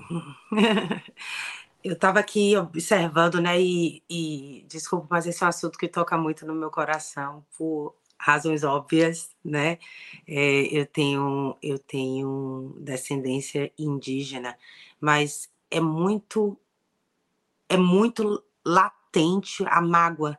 Não sei se vocês perceberam isso, como ele disse, deixa a gente muito triste nós estamos falando do, do chamado bem nacional, os indígenas, aqueles que são imputáveis. Eu estava aqui lendo, né? Ah, que está no, no jus.com.br, que os atos jurídicos produzidos pelos indígenas são nulos e extintos de efeitos jurídicos, principalmente se versarem sobre ocupação, o domínio e a posse das terras e ainda de exploração das riquezas naturais e um monte de blá, blá, blá. Eu, eu, eu, eu tenho dificuldade de comentar, acho que por causa da, da emoção e porque a minha opinião ela não é ela não é cheia, é, é não é unbiased. Bertorelli me ajuda. A minha opinião ela não é, é hum, tem um lado, tem um lado por, por falar muito próximo do meu coração, então eu não consigo emitir opinião sobre esse assunto sem me sentir emocionada. Mas o que o que mais me deixou revoltada é que é, toda essa segurança que sempre foi explorada, porque, como muito bem falou, falamos aí no início, o, sempre foi explorada pela esquerda de ter o índio, da proteção dos indígenas, nenhum deles se levantou, nem a própria FUNAI se pronunciou sobre esse absurdo que aconteceu com o cacique Sererê e que é, aconteceu com um filho, um menor de idade, alguém que, que estava lá na condição de representar o seu povo, pedindo apenas explicações sobre o que, é que aconteceu com os votos da sua tribo. Né? Pessoas conscientes, pessoas que seguem leis, ordem é, em tribos, eles tendem a escutar o cacique, o seu líder, e fazer. É um povo muito ordeiro, diferente de. Não, não existe decisão. É, é, você não contesta decisões, porque na realidade o líder pensa no bem maior da sua tribo e não no que é melhor para si. Então, eu acho que talvez seja essa grande dificuldade na comunicação com principalmente o tirano do Moraes, já que ele desconhece o que é que significa saber o, o que é que é lutar pelo bem comum. Meu comentário é esse, eu até agora estou esperando, né? As, as, a organização as organizações internacionais, aquelas que sempre é, exploraram a causa indígena, bem como a esquerda, mas eu desconfio que eu vou esperar, vou ter que continuar esperando sentada, porque o silêncio é ensurdecedor, quase que isso. É, Jamile, você falou assim, ah, não consigo falar sobre isso. É, é difícil mesmo para todo mundo. Eu hum. queria, queria convocar agora é, o Sting, o Leonardo DiCaprio, todo mundo que fica aí defendendo índio e tal, do, né, do alto da, da, das torres de hum. marfim dele, né, em Beverly Hills, e, e no, no, seu, na sua cobertura em, em Nova York. É, faça uma força internacional e agora vamos ajudar a tirar o, o cacique Sererê da cadeia, é, sendo que ele não cometeu crime nenhum, né? Então eu também estou aguardando, assim como a Jamile, esses organismos internacionais e esses, é, esses artistas que né, adoram se mobilizar em torno de uma causa, né? E falar, ah, não, vamos salvar a Amazônia, antes de salvar a árvore, né? Salvar a girafa da Amazônia, igual tem muito é, é paspalhão aí, é, falando sobre isso, tem que salvar, né? Salvar os índios, né? Salvar as pessoas primeiro, né? Sabe aquela coisa, mulheres e crianças primeiro? Então, assim, antes de tentar salvar a floresta, salva os povos, né, da floresta. E a gente tem uma liderança aí que está sendo é, injustamente encarcerada e ninguém tem notícia disso. Eu fiz duas anotações aqui, é que é, é, o cacique é, Kleber, é Kleber? Me, me corrija aí, Adelaide. Uhum. Uhum. Kleber, Cacique Kleber fala que TSE, STF, Câmara e Senado não mais representam, representam. o povo. E só, só ouvi verdades aí. A quem eles representam? Quem é que está levantando a voz aí? Nesses, nesses quatro. Dois aí já são contra o povo mesmo, né? Que é o TSE e o STF. Isso aí já é bem descarado mesmo. Mas e nas casas aí, na casa do povo, né? A gente tem visto quem aí, me ajudem. Eu, tenho, eu vi o Marcel Van Hatten se, se posicionar aí, vi o Gayer hoje lá, que não é ainda, né? Está sendo diplomado, vai entrar para a Câmara aí. Se o Judiciário no Brasil não caçar o mandato dele também, porque não precisa mais de lei, é só alguém lá e dar uma canetada. E é, me lembrei de uma coisa que eu anotei e busquei a imagem rapidinho aqui. É, existia um, um, uma fábrica de carros no Brasil chamada Gurgel. Hoje eu só estou trazendo coisa aqui denunciando a minha idade, a da Alex e a Alan, o Alan se bobear nem lembra. mas existia uma fábrica de carro chamada Gurgel. E eles fabricaram um Jeep há muitos anos atrás chamado Chavante. Vou colocar para vocês, era um Jeep militar, olha só. Eles tinham essa coisa. Por quê que eles fabricaram isso com esses moldes militares, né? E isso aí, se não estou enganado, já foi usado até em desfile militar.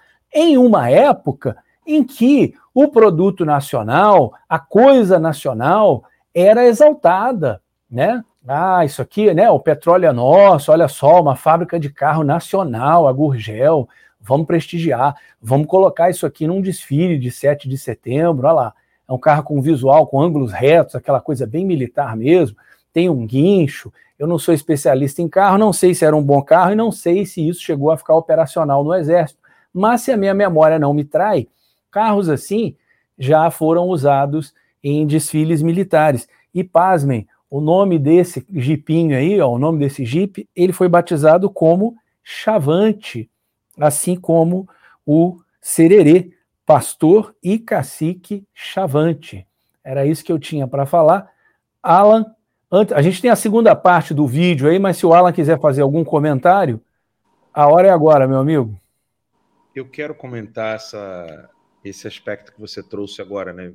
Porque havia uma época em que os valores nacionais eram exaltados.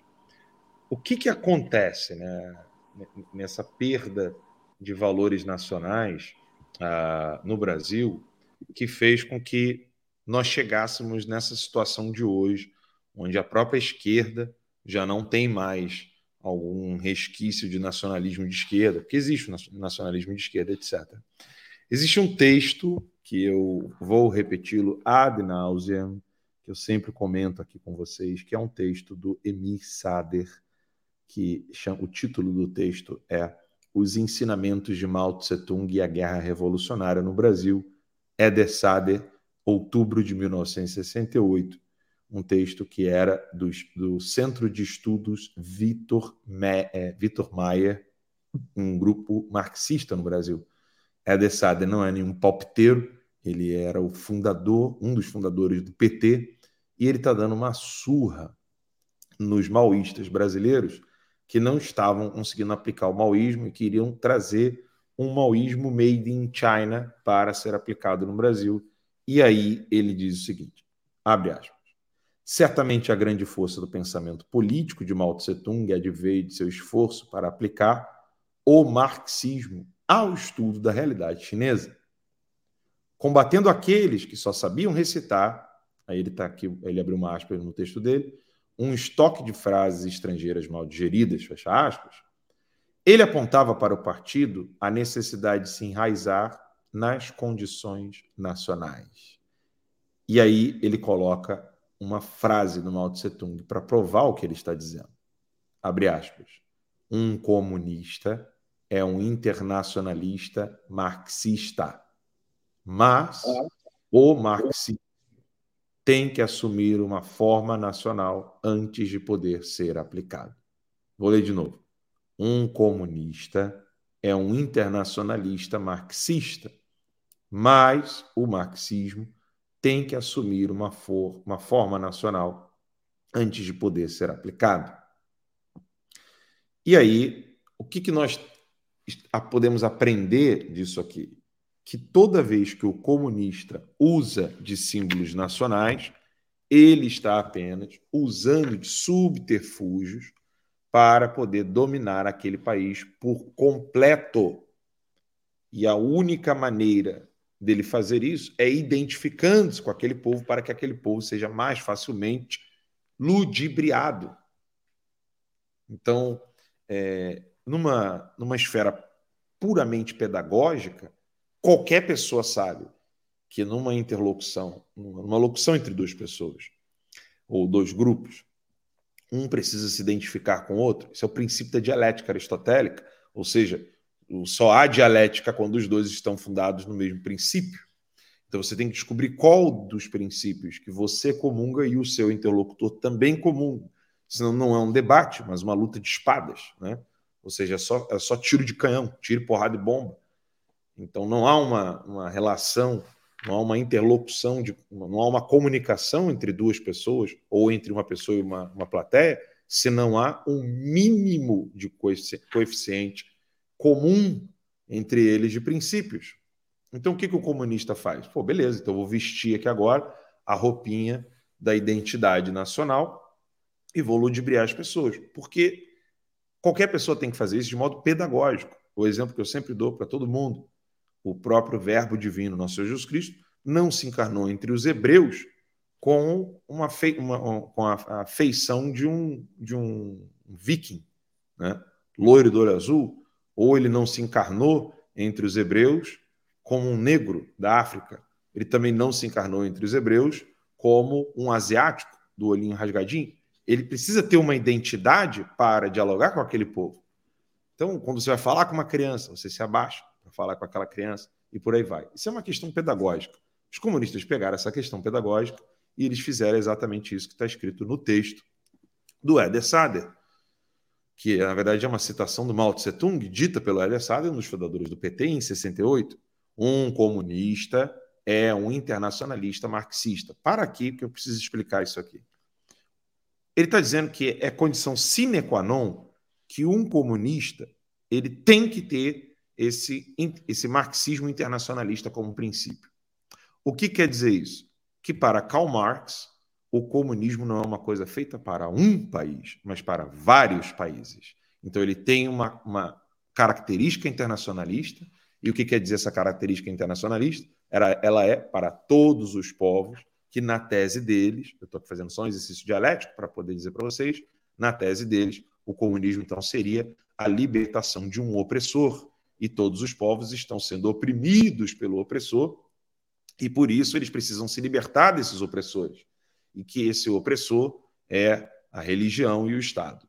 Então, para isso, você tem que destruir a religião, destruir o Estado, destruir a família porque na tese marxista, é, o núcleo da natureza do homem em sociedade não é a família, não é uma família patriarcal, e ele fala isso ipsis literis, ou seja, eu não estou interpretando Karl Marx, eu estou falando que ele de fato fala. Então, para destruir é, tudo isso e criar o que seria o paraíso comunista, você tem que, então, fazer isso de modo internacionalista. Só que uma agenda internacionalista, ela tem uma barreira muito grande, e é isso que os próprios globalistas ainda não entenderam, e toda vez que eles tentam avançar, eles acabam tropeçando, é, que é o fato de que você não tem como obrigar, eu vou usar de exemplos chulos, mas que ajudam a entender.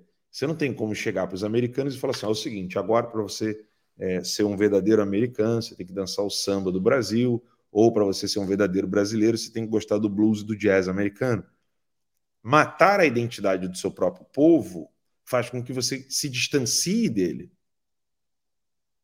E, esse é o puxão de orelha do Eder Sader para os partidos comunistas. E que, graças a Deus, eles estão cometendo o mesmíssimo erro. Graças ao bom Deus. Porque agora que eles têm a faca e o queijo na mão, o que, que significa ter a faca e o queijo na mão? eles têm as ONGs, eles têm as TVs, eles têm o rádio, eles têm a Suprema Corte, eles têm o Congresso, eles têm tudo. Né? E eles estão abandonando as raízes nacionais.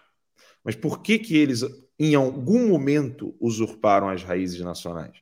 Simplesmente porque ela é um subterfúgio, tal como está escrito no texto de Mao Tse Tung.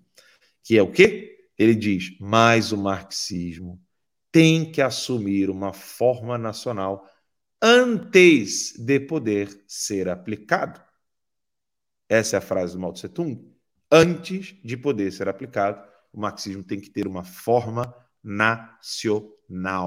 Depois, quando ele já está pronto para ser aplicado, ele perde essa capacidade de, de, de mutar-se, né? ou seja, ele volta para a sua origem né? e ele volta a ser um comunista internacionalista, ou seja, um marxista internacionalista, onde ele precisa, então, é, criar vários países para que um financie o outro, um ajude o outro, o que é, de fato, o Foro de São Paulo, por exemplo, atuando na, na América Latina, é o BRICS, que une é, Brasil, Rússia, é, China, Índia e, América, e África do Sul. E também a própria ONU é, já é uma estrutura que foi criada nesse âmbito, mas não, não vamos entrar aqui, não quero trazer esse aspecto aqui agora.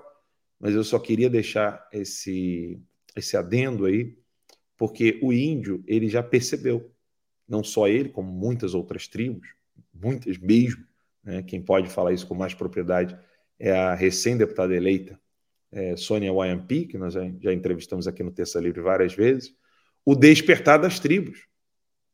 O despertar das tribos indígenas diante do cenário atual político brasileiro, onde todos eles sabem que eles estão impedidos de poder cultivar, eles estão impedidos de usar as próprias terras na qual eles estão inseridos, porque nenhum comunista quer ver um índio saber o gosto do dinheiro.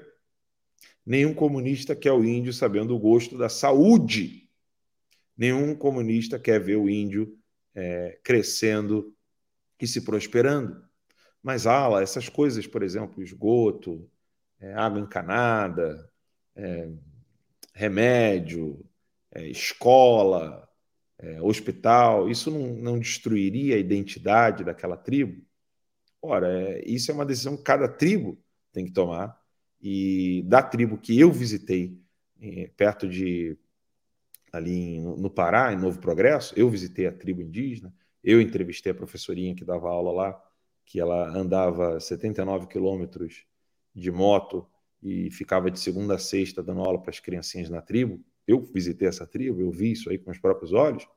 Essa tribo conseguia manter a identidade é, das suas origens, porque até uma certa idade as crianças não aprendiam a língua portuguesa, elas aprendiam a sua língua mãe, o que é algo lindo. Queria eu que todos os descendentes de italianos pudessem ter essa chance de aprender a língua italiana para depois aprender a língua portuguesa, porque ele está ali no seio da família dele italiana. Os poloneses a mesma coisa, os ucranianos a mesma coisa, os japoneses a mesma coisa, mas isso foi proibido pelo fascista Vargas em Montebello do Sul, eu vi com os meus próprios olhos uma plaquinha que guardaram lá que estava proibindo as famílias italianas e alemães de ensinar às suas crianças a sua língua paterna e materna. Pais e mães que nem sequer sabiam falar português direito não podiam falar com seus filhos na língua materna e na língua originária. Vejam, nós estamos falando de povos que foram ao Brasil fugindo da guerra, fugindo da barbárie, fugindo da destruição. Nós estamos falando de pessoas que tiveram filhos que morreram em navios e que eram jogados ao mar. Nós estamos falando de pessoas que, como foi o caso de uma, da, uma da, das avós do Ítalo, ou bisavó do Ítalo Lorenzon, que era do Terça, que perdeu o filhinho, botou numa caixa de sapato porque ela chorou, ela falou: não quero jogar meu filho no mar botou o filho morto numa caixa de sapatos escondeu debaixo da cama do navio para poder enterrar o filho com dignidade. Essas são as pessoas que foram para o Brasil. Ninguém foi para o Brasil. Os ucranianos, os alemães, os italianos, os poloneses, os ucranianos. Ninguém foi para o Brasil para divertir. Vamos lá, vamos se divertir, vamos buscar aqui uma, uma vida de lazer. Não, estavam sofrendo nas suas terras sofrendo nos seus países que estavam sendo assolados pelo mal do socialismo, pelo mal das guerras, pelo mal do totalitarismo. E agora estamos todos no mesmo barco. Os índios, os descendentes de imigrantes, nós que somos uma mistura linda e maravilhosa, já não podemos mais dizer que somos daqui ou dali, somos Brasil, porque somos uma mistura linda. Vai ver minha filha, aquilo ali é Ali misturou senzala, Suíça, França, Itália, coisa mais linda. Minha filha é a pessoa mais bonita do planeta. Olha, ela é, você é mal acabado, hein? A gente é mal acabado, ó. Você, eu e o Adalex, tudo mal acabado. Quem salvou o show hoje aí foi a Jamile, graças a Deus, né? Inclusive, deveria vir mais. É. Alex Galan aí tá dizendo que há controvérsia. É, galã, galã. Vamos à segunda parte aí. Então, é, eu queria só fazer uma, uma, uma colocação aqui rapidamente, Alan. Se você já acabou o seu raciocínio aí ou não? Acabei, acabei. Era só para concluir mesmo essa, essa coisa de que os, aqueles que foram é, manipulados pelas estratégias e táticas comunistas despertaram. Olha, existe grupo gays para Bolsonaro, tem grupo é, cristão que já entendeu, evangélicos, católicos, índios, é, grupos espíritas, é, grupos de tudo quanto é etnia e, e, e credo religioso, que, e, e diferentes é, grupos da sociedade, que simplesmente despertaram e falaram assim: ó, peraí, para aí, para tudo. Vocês estavam nos manipulando para que ficássemos brigando uns com os outros, enquanto vocês estavam roubando, saqueando e destruindo a nação. Vídeo pai de santo da Anitta, lembra? É, exatamente. Enfim, agora esses grupos todos entenderam que tem um bem maior em jogo. Esse bem maior é a nossa bandeira verde e amarela. E aí a gente está vendo esse show de patriotismo por parte do povo brasileiro, né, no qual a gente tem que lutar aí com unhas e dentes para que a nossa bandeira jamais seja vermelha. Deixa eu fazer uma colocação rapidinho aqui, muito rápido. É, esse texto que o Alan trouxe aí, do Eder Sader, gente, esse é de 1968 que, que aconteceu quando a esquerda começou subindo, se arvorando, tomou o poder aí? Eles foram, eles acomodaram, a verdade é essa. Então ficaram meio burrinhos. Tem muita gente da esquerda aí que está fazendo dancinha no TikTok também. Então, assim, anos à frente aí do, do, de conservadores, de quem não se identifica aí com essas pautas de esquerda, socialismo, comunismo. Então, estão à frente ainda, mas emburreceram bem quem são os expoentes da esquerda hoje em dia aí? Então, assim, não não se menosprezem, né? Principalmente aí, eu vou fazer um chamado aí aos, aos alunos aí do professor Olavo de Carvalho, é, que já tem uma visão diferenciada do mundo aí. Então, essa é uma colocação. E a segunda colocação é que o Alan falou que eles querem colocar os índios brasileiros, e fizeram isso durante muitos anos, mas os índios agora despertaram, querem colocar eles como se fosse ali num aquário, como se fosse um zoológico, entendeu? Não, deixa o índio lá na floresta, não se meta, não pode entrar lá. É, fazendo uma comparação muito rápida aqui, para já passar a palavra para Jamile e para o Adalex, é, o, existe muito índio americano aqui podre de rico, podre de rico. Sabe por quê? Porque ele tem a reserva indígena dele ali. Se tiver petróleo ali embaixo, o índio é melhor do que ganhar na loteria. É rico. Outra coisa muito comum aqui nos Estados Unidos, aonde tem reserva indígena, é ter cassino. Cassino. Loteria, gente, loteria federal, né, Mega Sena. Isso tira dinheiro de pobre. Cassino tira dinheiro do rico. Porque o cara é rico, vai pro cassino, aí eles dão lá um quarto, né, bebida, tudo. Eles querem o cara ali dentro do cassino jogando a qualquer custo. Se ganhar uma bolada, aí vai ser muito mais bem tratado, né? Só falta pintar o cara a ouro. Para quê? Para manter ele dentro do cassino e o dinheiro todo que ele ganhou, ele volta a perder o dinheiro todinho ali dentro, entendeu? Então, ó, botem uma coisa na cabeça. Loteria tira dinheiro de pobre, cassino tira dinheiro de rico. E aqui o que tem de índio, dono de cassino e absolutamente integrado com a sociedade, preservando a própria cultura, não está no gibi. Era isso que eu tinha para falar. Jamile e Adalex, é com vocês aí. Olha, a segunda parte do vídeo tem muita coisa para falar, assim, é muito interessante. Tem umas colocações que foram feitas é, pelo cacique Kleber, que realmente é muito interessante. Então, sugiro que a gente vá aqui para a segunda parte e aí, em seguida, a Jamile já pode fazer o comentário ali, a sua, o seu, a sua pincelada dessa entrevista. Vamos lá, vamos acompanhar. Com essa ação, o Alexandre Moraes tem um propósito, ele tem um objetivo que é desarticular os indígenas, já que ele foi direto numa liderança. Os indígenas agora, por conta dessa ação do Alexandre de Moraes, estão desordenados, desorganizados? Como é que eles estão? Não, nós continuamos de pé. Continuamos organizados e continuamos prontos. Nós viemos a Brasília com o intuito de vencer e vencer. Nós viemos com o intuito de dar a nossa vida se for preciso, pela nossa nação mas nós de forma nenhuma. E eu quero deixar bem claro que nós não somos pessoas desordeiras, nós somos pessoas ordeiras e pacíficas. É bom deixar isso claro, né? Porque o Alexandre de Moraes tem passado a ideia de que todos aqueles que não concordam com as suas ações arbitrárias, eles é que são os desordeiros. Nesse caso, ele está dizendo que um pastor, um cacique, é uma pessoa desordeira e que merece estar preso como está agora o, o Sererê. Sim, primeiro ele não poderia ter sido levado para um cárcere dentro de um presídio ele teria que ser levado lá para FUNAI ou lá para a aldeia. Mas como eles são contraventores, eles são homens que manipulam esse grande sistema internacional, que não é só nacional, que nós sabemos disso. Nós somos índios, mas não somos burros. E comete esse tipo de absurdo e tenta jogar dentro dessa mídia podre que está dentro da nossa nação brasileira, totalmente ao contrário daquilo que é verdade. Cacique, a grande pergunta é, finalizando aqui nosso, nosso bate-papo, a grande pergunta é o seguinte, e de agora em diante? Como é que fica a situação dos indígenas?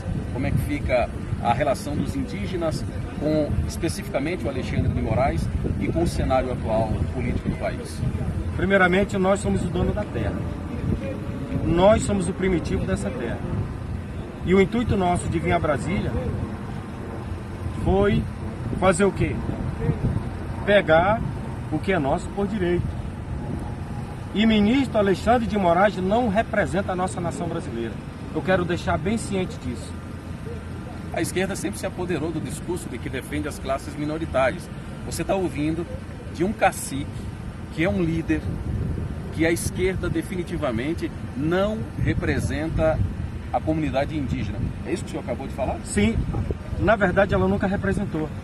Eu sou índio da Amazônia. Nasci na margem esquerda do rio Maicuru, no estado do Pará, na cidade de Monte Alegre. As ONG que tem dentro, dentro da nossa região amazônica, é absurdo o que elas fazem. Tem ONG que vem do exterior, sabe que eles dão de presente para as aldeias? Lata de querosene de 20 litros balde de manteiga de 20 litros, diz assim, ó, quando terminar vocês não podem jogar, vocês têm que dar para nós, para que não venha contaminar o meio ambiente, nós temos que levar. Agora, o que é muito engraçado, senhores, sabe o que é? É que essas latas que um homem só pode carregar, ou uma criança pode carregar, mas quando ele leva para o avião, tem que ser dois homens carregando. E sempre essas ONG foram aparelhadas pela esquerda. Você está ouvindo isso? Vamos fazer esse destaque aqui. Você está ouvindo isso? Não é de um jornalista, você não está ouvindo isso de um pastor. Você não está ouvindo isso de alguém que ouviu falar. Você está ouvindo essa frase de um cacique, um indígena, que nasceu dentro, naturalmente, do povo indígena e que testemunhou isso durante muitos anos. Você está ouvindo a voz de uma testemunha local desses fatos. E hoje, na minha cidade, Natal, em Monte Alegre, tem um rio chamado Rio Paru. Esse rio hoje é onde tem a maior exploração de madeira do estado do Pará. Você sabe quem explora lá? Sabe quem é o dono da exploração? Chama-se Helder Barbalho, governador do estado do Pará. E quem chega lá é reprimido pela polícia. Os guardas de lá são todos policiais. Eles tiram por semana oito balsas de madeira de lei. Para você ver como essa esquerda é tão canalha, tão medíocre, que nós, dono da terra, não podemos usufruir dos bens que nós temos, mas eles, como políticos, ladrões e corruptos da nossa nação, dispõem. Ou seja, é por isso que eles brigam contra o Bolsonaro. Entendem a razão? Quer dizer, o Bolsonaro quer dar aos índios aquilo que lhes é de direito. O Bolsonaro quer que o índio explore a sua terra, que é dele, e que as riquezas estão lá dentro. A esquerda usa os indígenas como usa todas as outras classes minoritárias com um objetivo. Eles enriquecem, enquanto exploram o povo indígena. Aqui, um cacique falando. Olha, sensacional. É, é impressionante, né? Você vê que o, o cacique disse, olha, as latas de querosene e de manteiga, né? Ele falou? É, eu não entendi muito bem. Ela com, traz um homem carregando e quando vai embora tem mais carregando? O que, que é isso? Ué. Manteiga. É manteiga, né? Então, eles estão levando alguma riqueza que só tem ali na floresta. Ah, a lata volta pedras, cheia de. Lá, pedras preciosas. Pedras, pedras preciosas. Tá eles, trazem, eles trazem uma lata de margarina grande assim, né? Uma trazem uma lata que um homem só consegue eu, entregar para eles entrega aos indígenas, e aí eles dizem: olha, eu preciso dessa lata por uma questão, questão de reciclagem. Os indígenas entregam a lata para eles e aí eles retornam com essa mesma lata, só que aí três ou quatro homens precisam levar essa lata. Olha, eu quero dar só um aviso rápido que a gente passar antes de passar a palavra pro pessoal aí. Aqui no Spaces do Twitter, quero dar um abraço para a galera que está nos acompanhando aqui. É, eu não estou conseguindo nem acompanhar os requests, né, os pedidos para o pessoal poder falar também, mas é, é, só avisar, pessoal, que a gente está. Eu estou aqui transmitindo para vocês o programa Guerra de Informação, que vai ao ar de segunda a sexta-feira, é, de 8 às 10 da noite, ininterruptamente. Terça Livre não parou, muita gente não sabe disso. Nós estamos no cloudhub.com barra C de canal, barra Terca Livre. E esse link pode ser encontrado também no tercalivre.online. E assim que terminar o programa Guerra de Informação, eu vou continuar na sala é, do, do Space batendo papo com vocês. Mas enquanto isso, vai ser aqui eu, Jamile Adalex Góes e Ber, é, Daniel Bertorelli aqui no programa Guerra de Informação. Bem, só uma coisinha rápida com relação à, fala do índio, né? É, a consciência claríssima dele do, da ação das ONGs, a consciência claríssima dele de como que são povos originários, né? É, eu poderia vir aqui falar longamente sobre dinastias, né? é, sobre casas ginásticas, que é exatamente isso que ele está falando, né?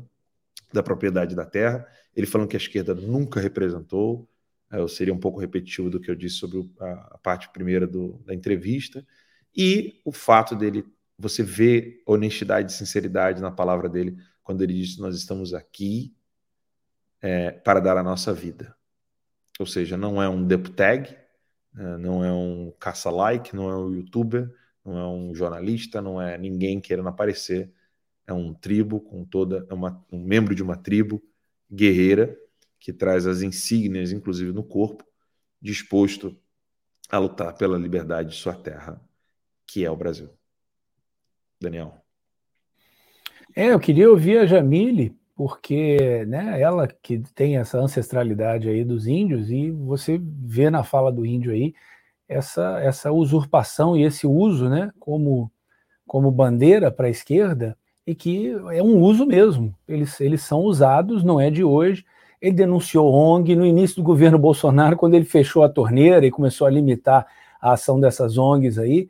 É, o próprio Salles, quando começou a denunciar esse tipo de coisa, a chuva é, de, de, de, pedra em cima dele foi um negócio horroroso. Eu queria ouvir a Jamília aí exatamente sobre essa fala aí do índio e é, qual a opinião dela. Jamile.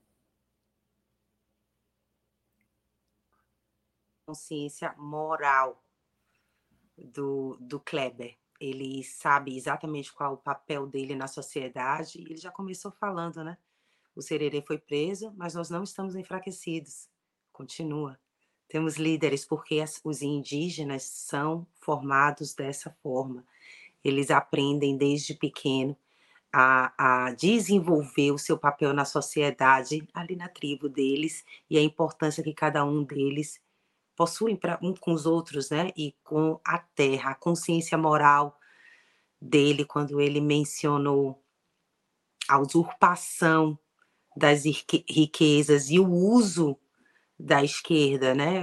É, na, na fala anterior do Alan, onde o Alan estava falando da utilização das minorias, porque foi basicamente isso, né, para as pessoas que às vezes têm dificuldade com, com as palavras que são utilizadas. eu sou professora, então eu tenho mania de também utilizar analogia e, e tentar simplificar, porque essa internacionalização do, do, do marxismo, ela se utilizou e, e se utiliza até hoje desses detalhes. Eles vão lá, em inglês a gente fala que é customization. Eles vão e, e, e cos, é, como é que eu falo isso, Bertora? Me ajuda aí.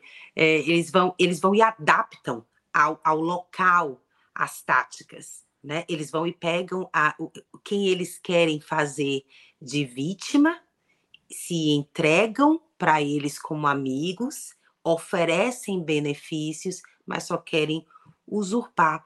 E isso não, não é utilizado só no Brasil, foi utilizado na história em, em, é, tem é, desde Stalin, né, 1930, quando ele tentou entrar nos Estados Unidos, foi assim que ele tentou fazer na, na alta classe, né, os políticos, Hollywood, tentando descer para as camadas dessa forma.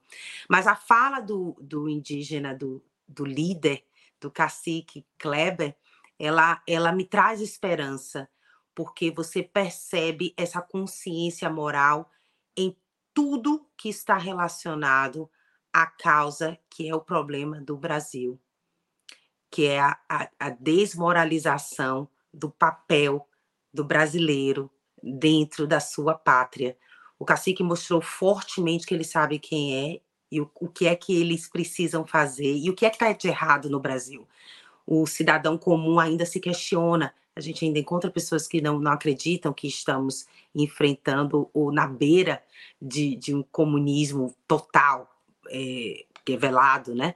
Ele, as pessoas ainda não compreendem que, que o Lula ele, ele é só um detalhe nessas, nessas camadas todas que, que onde o comunismo já entrou, já fez morada e, cor, e, e corrói e corrompe todos aqueles que se envolvem.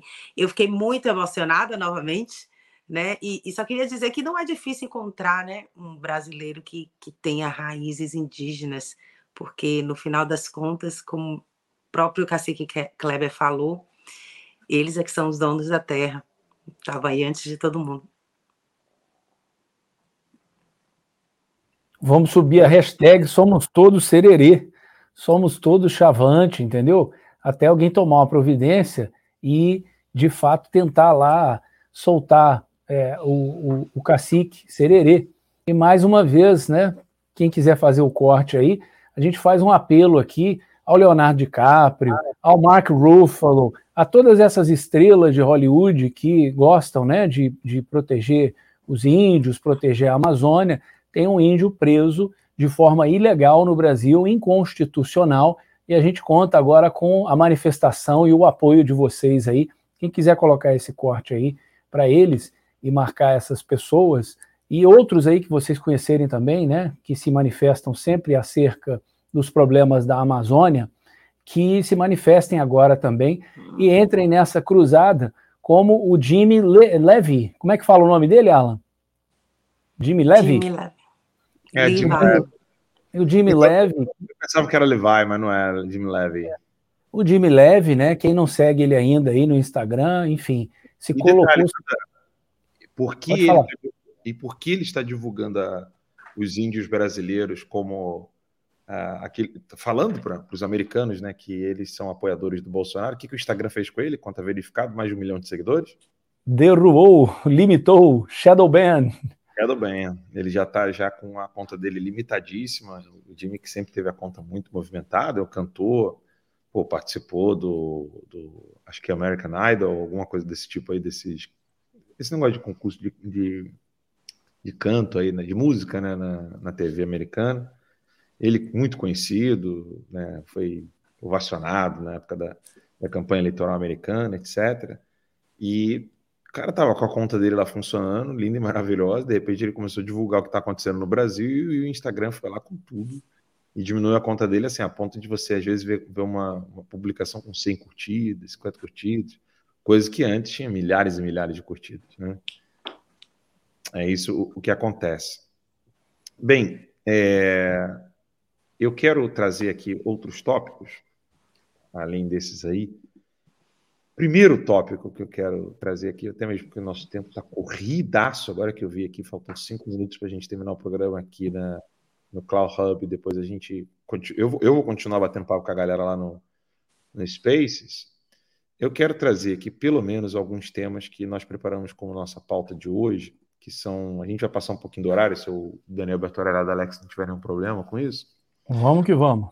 É, o cara de pau do Lewandowski, né, de determinar então o encerramento da ação contra o Alckmin, ou seja, é só uma, um jogo de comando. Uh, você ter aí a Polícia Federal confirmando uh, a cobrança de comprovação de necessidade de arma de fogo, ou seja, vai aumentar é, o estreitamento para a obtenção de arma de fogo no Brasil, já como uma subserviência ao pedido do tirano Alexandre de Moraes, né? tirano, psicopata, e como já estamos quase chegando às 10 horas da noite, tirano, psicopata, filho da puta, safado, enfim, isso é que é o Alexandre de Moraes. E aí piorou a situação agora, porque a PM do Rio de Janeiro vai usar arma não letal. Né? e teve inclusive aí o dedo do STF, teve todo um pedido do STF ao governo do estado do Rio de Janeiro. E, e aí eu, o que me assustou não foi essa notícia, Daniel, Adalex, Jamile e demais amigos que estão no Cloud Hub, no, no Rumble, no Spotify e aqui no Twitter. O que me assustou é que eu divulguei isso nos meus grupos de, de WhatsApp e um policial, repito, um policial respondeu assim para mim: hahaha, não é bem assim não. Vai continuar podendo usar arma de fogo. Aí eu, eu não sabia que ele era policial. Falei assim, eu escrevi exatamente assim para ele. Falei assim, mas qual policial que vai querer usar arma de fogo se a orientação era para que ele usasse gás de pimenta, caceté de borracha e era spray de gás de pimenta, cacetete de borracha. Tonfa. Tinha... Qual é o terceiro elemento lá aqui? É uma tonfa, não é? Traduz aí o que é tonfa para a galera. Tonfa aí. é aquele cacetete que ele parece um T, ele tem uma outra pegada diferente. É, mas... Ah, é o taser, é o taser. Isso, tinha, tinha dar choque. Comando então, Vermelho assim, agradece. Pois é, cara. Então, assim, você imagina você lidar com um traficante no Rio de Janeiro, que eles andam de fuzis nas ruas do Rio de Janeiro. Se você lidar com uma situação dessa, o primeiro policial que começar a ter o histórico de letalidade, isso já acontece agora, nesse exato momento. O primeiro policial começar a aumentar o histórico de letalidade das suas operações, é óbvio que ele será punido. Óbvio que ele será punido. E aí eu, eu não aguentei, eu tive que gritar com esse policial que, pô, o cara é seguidor do Terça Livre, ele não é um Zé da esquina que está vendo essa matéria e vendo o, o, o, o, lamento da própria Polícia Militar do Estado do Rio de Janeiro, porque ela lamentou isso. Né? Os próprios jornais estão dizendo assim: ah, ah controvérsia. Né? Controvérsia é o caralho. Vai ser isso aí é, é, é, é carta, carta branca para poder matar policial. Aí eu peguei e falei assim: vi lá o número, né? 68. Eu falei assim: Vem cá, você é policial? Ele disse: Eu sou. Eu falei assim: ainda bem que você não trabalha no Rio de Janeiro, senão você ia morrer. Eu tive que falar isso para esse policial. Porque a sua ingenuidade te mataria no Rio de Janeiro. Você achar que com gás de pimenta, cacetete e taser, você vai conseguir trabalhar no Rio de Janeiro. E pior, você imaginar que é, não fazendo uso dessas, dessas, desses três, dessas três novas opções da Polícia do Rio de Janeiro, é, taser, gás de pimenta e cacetete de borracha, você achar que você não será punido por conter narcotraficantes, bandidos, etc., inclusive de alta periculosidade. Gente, isso é óbvio, eu repito, não é uma questão de você saber o futuro. Isso aqui é igual você ferver uma água em 100, na temperatura de 100 graus Celsius. A porra da água vai sair do estado líquido, vai para o estado gasoso. Isso não é macumba, isso não é adivinhação, isso não é horóscopo, isso não é porra nenhuma. Isso é simplesmente você saber o que acontece com certos elementos quando eles têm uma reação. Elementos sociais também têm reação. Então é óbvio que se você começa a punir os policiais em massa, disciplinarmente, porque eles estão matando criminosos de alta periculosidade, se você pune, o óbvio acontece. Ou o número da criminalidade aumenta ou o número de policiais mortos que ficam com medo de sofrer retaliações administrativas acaba acontecendo. E eu me lembro daquele fatídico vídeo de Minas Gerais do policial é, chorando a morte de um outro amigo. Não sei se vocês lembram, no interior de Minas, esse vídeo viralizou na época, onde ele falou assim: ele viu, ele viu os criminosos e ficou com medo de atirar ele hesitou, porque não havia retaguarda jurídica. Essa, essa, essa coisa que passou hoje aí é uma grande armadilha. Exato. E aí um policial não entender isso é o que me assustou. Tipo, não me assustou ver a CNN comentar isso com a maior naturalidade do mundo. Né? A CNN de vermelho, ela tem até gosto de sangue, né? É, de sangue de gente inocente. Então não, não, me importa. A CNN é aquela emissora daquela mulher de turba, turma não, de, de cobrindo o corpo, com o pessoal do Talibã cheio de fuzil atrás, ela falando assim: eles são muito, amigáveis, eles são muito amigáveis e, e nos trataram muito bem aqui. Né? Essa é a CNN, né? essa é a emissora. Então não, não, não, me admira ver a CNN fazendo isso. Não me, não me admira ver esse puteiro chamado STF fazer isso. Né? Eu, eu, fico, eu só fico triste porque se alguma menina aí, OnlyFans, ou que trabalha com prostíbulo, se sentiu ofendida, querida, do fundo do coração, eu sei que a comparação não é correta. Você está só vendendo o seu corpo, esses caras estão vendendo a alma. Eu não estou aqui querendo nem ofender as putas. Quando eu falo com a STF é um puteiro, é porque é o que me vem assim de, de maneira de dizer que eles estão vendendo até a alma. Né? Mas se alguém, se alguma puta se ofender, eu peço desculpinha mesmo, de coração. Putas queridas do Brasil, vocês não merecem ser comparados ao STF. Né? Então, assim, aquela bosta né, daquele, daquele prédio ocupado de filho da puta, que é o STF, esse bando de safado, eles, eles, eles também não, não, não me assustam quando eles. Eu não fico assustado quando eu vejo uma decisão dessa do STF. Né? Afinal de contas, o que, que tem ali no STF? Tem boca de veludo, chupador de rola, é, advogado de PCC, é tudo filho da puta mesmo. Esperar o que deles? Que eles coloquem uma roupa de freira e comecem a rezar o Pai Nosso em latim, cantar Veverum. Eles não são isso, não adianta. Eles são tudo filhos da puta, tinha que estar tudo na cadeia, no mínimo. Então, assim, eu não, não me assusto de ver o STF é, tomando essas decisões. O que me assusta é esse aspecto do policial que eu falei para vocês. É um policial que você sabe muito bem que está querendo saber o que está acontecendo no país, está interessado, não quer morrer na mão de narcotraficante, e quando vê uma notícia dessa, vira e fala assim: ah, não é bem assim não, a gente vai poder usar arma de fogo também. Isso aí me lembra aquilo, aquilo quando o Olavo falava, né? Que esse pessoal acredita que nunca vai ser roubado porque vai mostrar o Código Penal. Oh, não, você não pode roubar minha casa, não. Está escrito aqui no Código Penal. Né? Tá escrito, então você não vai roubar, né? Me assustou esse, esse, esse episódio do policial, sendo bem sincero para vocês. Repito, não me assusta ver aquela organização criminosa chamada Suprema Corte tomar uma decisão dessa. Não me assusta ver o estado do governo do estado do Rio de Janeiro submetendo, ficando de quatro e tomando no cu com essa decisão. Não me admira a, a polícia militar do estado do Rio de Janeiro escrever notinha de repúdio. O que me admirou e o que me assustou foi entre os meus grupos ter um policial falando não, não é bem assim não.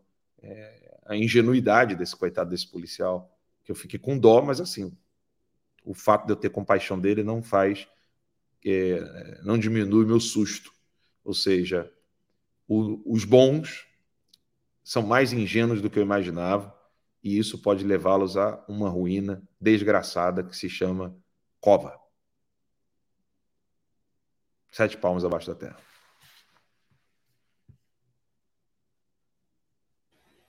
É, bicho que tem penas, bicho que tem pena só toma no rabo, já dizia o grande, o grande filósofo grego Aristóteles, né? Você fica com peninha, você fica com peninha, você vai acabar mal. E, e assim, eu consigo ler perfeitamente esse episódio que o Alan falou aí, você vê claramente que isso com certeza não é um policial do Rio de Janeiro.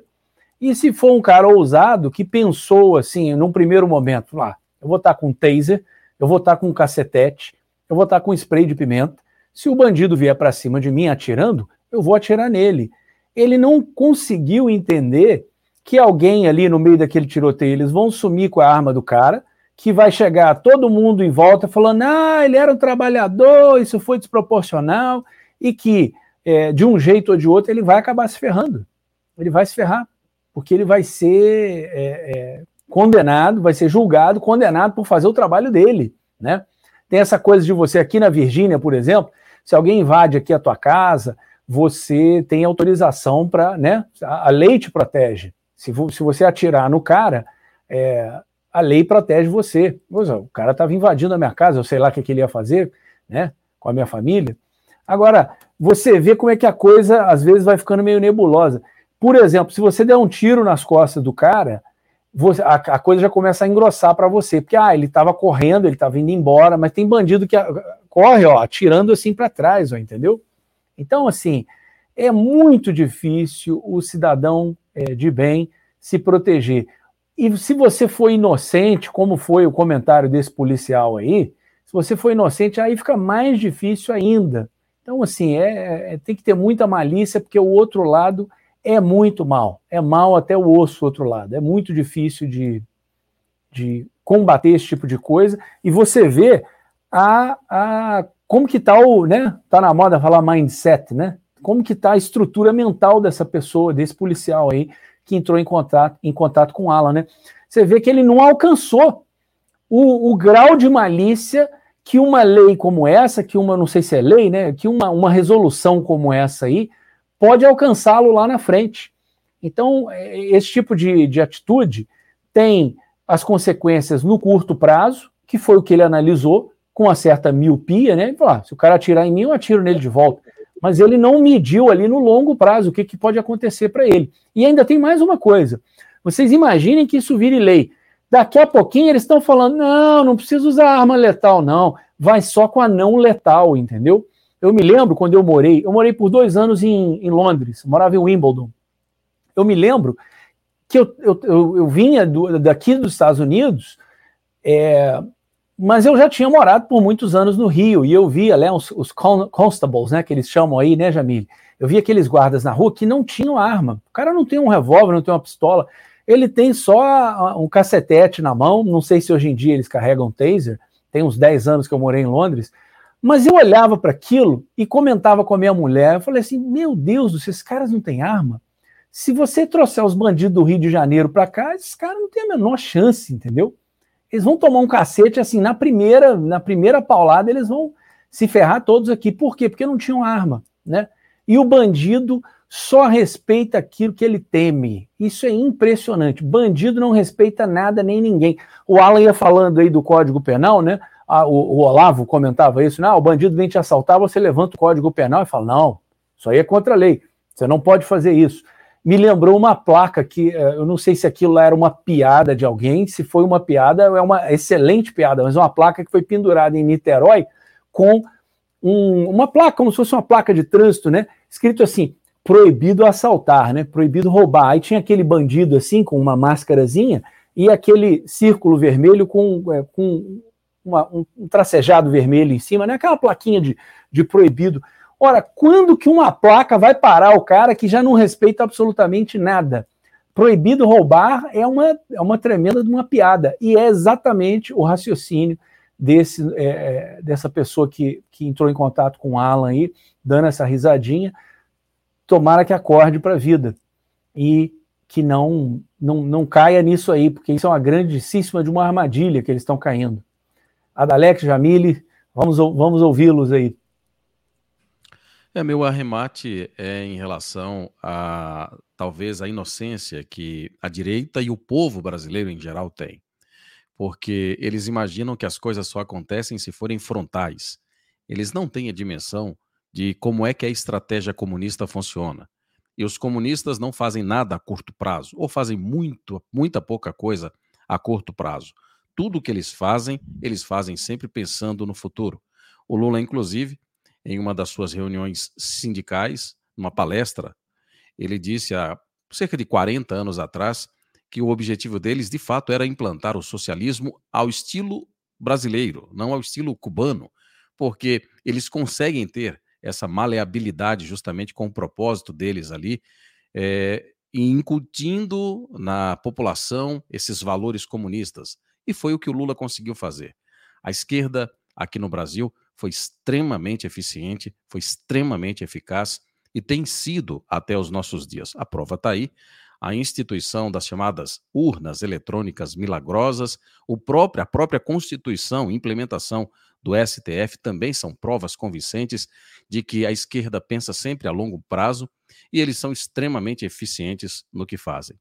Então, meu arremate é só lembrando para a nossa audiência, você que é um formador de opinião, se não é de, deveria, a partir de hoje, começar a pensar, a pensar em si como sendo formador de opinião, ajude outros a despertar, ajude outros a compreender que a esquerda tem as suas metodologias e eles sempre fazem as coisas pensando no futuro. Essa coisa da polícia aí do Rio de Janeiro, eu recebi inclusive uma, uma informação de uma esposa do, de um policial militar lá do Rio de Janeiro, que é inclusive advogada, me explicando detalhadamente como é que funciona isso aí. E ela disse, deixou muito bem claro que os policiais estão bem armados lá. Talvez o que muita gente não compreenda são as artimanhas em que os comunistas agem. E é justamente isso. O objetivo final, a gente sabe qual é: é criar esse tumulto absurdo aqui no nosso país. Jamile, querida. Não tem como é, deixar de falar que o problema, o problema do Brasil é a violência. Não existe nada mais problemático do que você ter um país onde, em média, 50 mil pessoas são assassinadas e, dentre dessa margem, você tem 3%, 5% de pessoas que são é, levadas à prisão, que depois de um, um ano, quem sabe, estão de volta na rua. Então, você relativizar esse problema e tentar colocar para a sociedade que não é tão ruim assim, é, é no mínimo imbecil. E eu falo isso para a sua audiência, Alan, porque isso não é novo. Sendo de Salvador, trabalhando para Brado e tendo, infelizmente, a, a que carregar né, na Bahia essa, esse rótulo de que é o, um dos estados mais inseguros do país. Nós temos aí é, cidades que estão no ranking de top 5 do Brasil como as mais violentas. É, nós sempre estamos cobrindo assuntos relacionados à falta de segurança e à violência que acontece no Brasil. E aqui eu estava tentando escolher, né, diante do que vocês estavam falando, eu falei, isso não é novo, isso não é novidade. E estava aqui buscando, e quem quiser procurar, vocês aí, vão no site da Polícia Militar de Mato Grosso, pm.mt.gov.br. A data? 27 de dezembro de 2007. O título? Policial Militar salva a vida com o uso de arma não letal. E por que, que eu estou falando isso? Porque já há 15 anos atrás, eles já estavam aí ó, colocando, pavimentando o caminho. A gente está brigando contra um sistema que não tem pressa. De dois séculos. A gente fala do Lula de 40 anos, mas aquela internacionalização da desgraça, né? Porque eles gostam de internacionalizar tudo que é ruim. Ele já vem pavimentando isso há muito tempo. Então, há 15 anos atrás, o policial já estava sendo ovacionado por. Vou ler só essa parte da matéria. Abro aspas. Um, cadê? Deixa eu ler aqui. Ah, ele utilizou uma pistola taser, tá? Porque o cidadão a, o, o pobrezinho do, do menino que eles te, salvaram. Cadê a parte que eu, aqui? O policial militar conteve um rapaz que empunhava duas facas e ameaçava explodir tudo com um botijão de gás. Segundo informações, o rapaz é usuário de drogas, tadinho, né? Coitadinho dessa criança usuários de droga, né? E encontrava-se é, em uma residência no bairro Carumbé, em Cuiabá, e que houveram várias tentativas sem sucesso de persuadir o rapaz, até que o soldado utilizou a pistola taser. Estou lendo isso para que as pessoas saibam que não. Quando o Alan falou aí que não existe, é, não é previsão. Nós aqui não trabalhamos com achismo, é obviedade. É, na linha de pesquisa, que, que eu sempre trabalho com isso, a gente tem probabilidades, a gente trabalha com estatísticas, tem, nós te, trabalhamos com possibilidades, com hipóteses e com probabilidades. Não existe nada mais fácil do, de estudar do que o comunismo. Porque todos eles, todos os países que, que todos os lugares onde o comunismo tentou entrar, que é através de qualquer fragilidade. Se você tem fragilidade social, econômica, cultural, qualquer que seja, é porta aberta para o comunismo. Então, todos os lugares que eles tentaram entrar, eles utilizaram as mesmas coisas. Então, o trabalho mais fácil para quem quer, para você que está escutando, vendo, é estudar e entender como é que, por onde as frestas, as frestas por onde, por onde eles entram, para poder evitar que isso não aconteça. Então, há 15 anos atrás, um policial já estava sendo ovacionado, celebrado. porque não utilizou uma arma letal. E quem está vendo essa matéria, preste atenção em quem assina essa matéria. Assessoria de marketing. Olha como é que trabalha, como é que eles já trabalhavam, como sempre trabalham há 15 anos. Eu só queria falar isso para dizer que não, não é novidade. Não é novidade e eu vou concluir aqui a transmissão do Cloud Hub, uh, trazendo para vocês umas coisas que eu estou vendo aqui. Né? E meu Twitter voltou, né? Aí eu estou vendo publicações antigas. Aí tem uma aqui, Daniel, que eu quero compartilhar na tela, o que explica um pouco por que, que a esquerda é tão previsível nas suas táticas, né? Além dela, dela não ser é, muito criativa, né? Ela está sempre fazendo as mesmas coisas tem o fator burrice, né? Eu estou mostrando na tela aqui para vocês agora uma frase.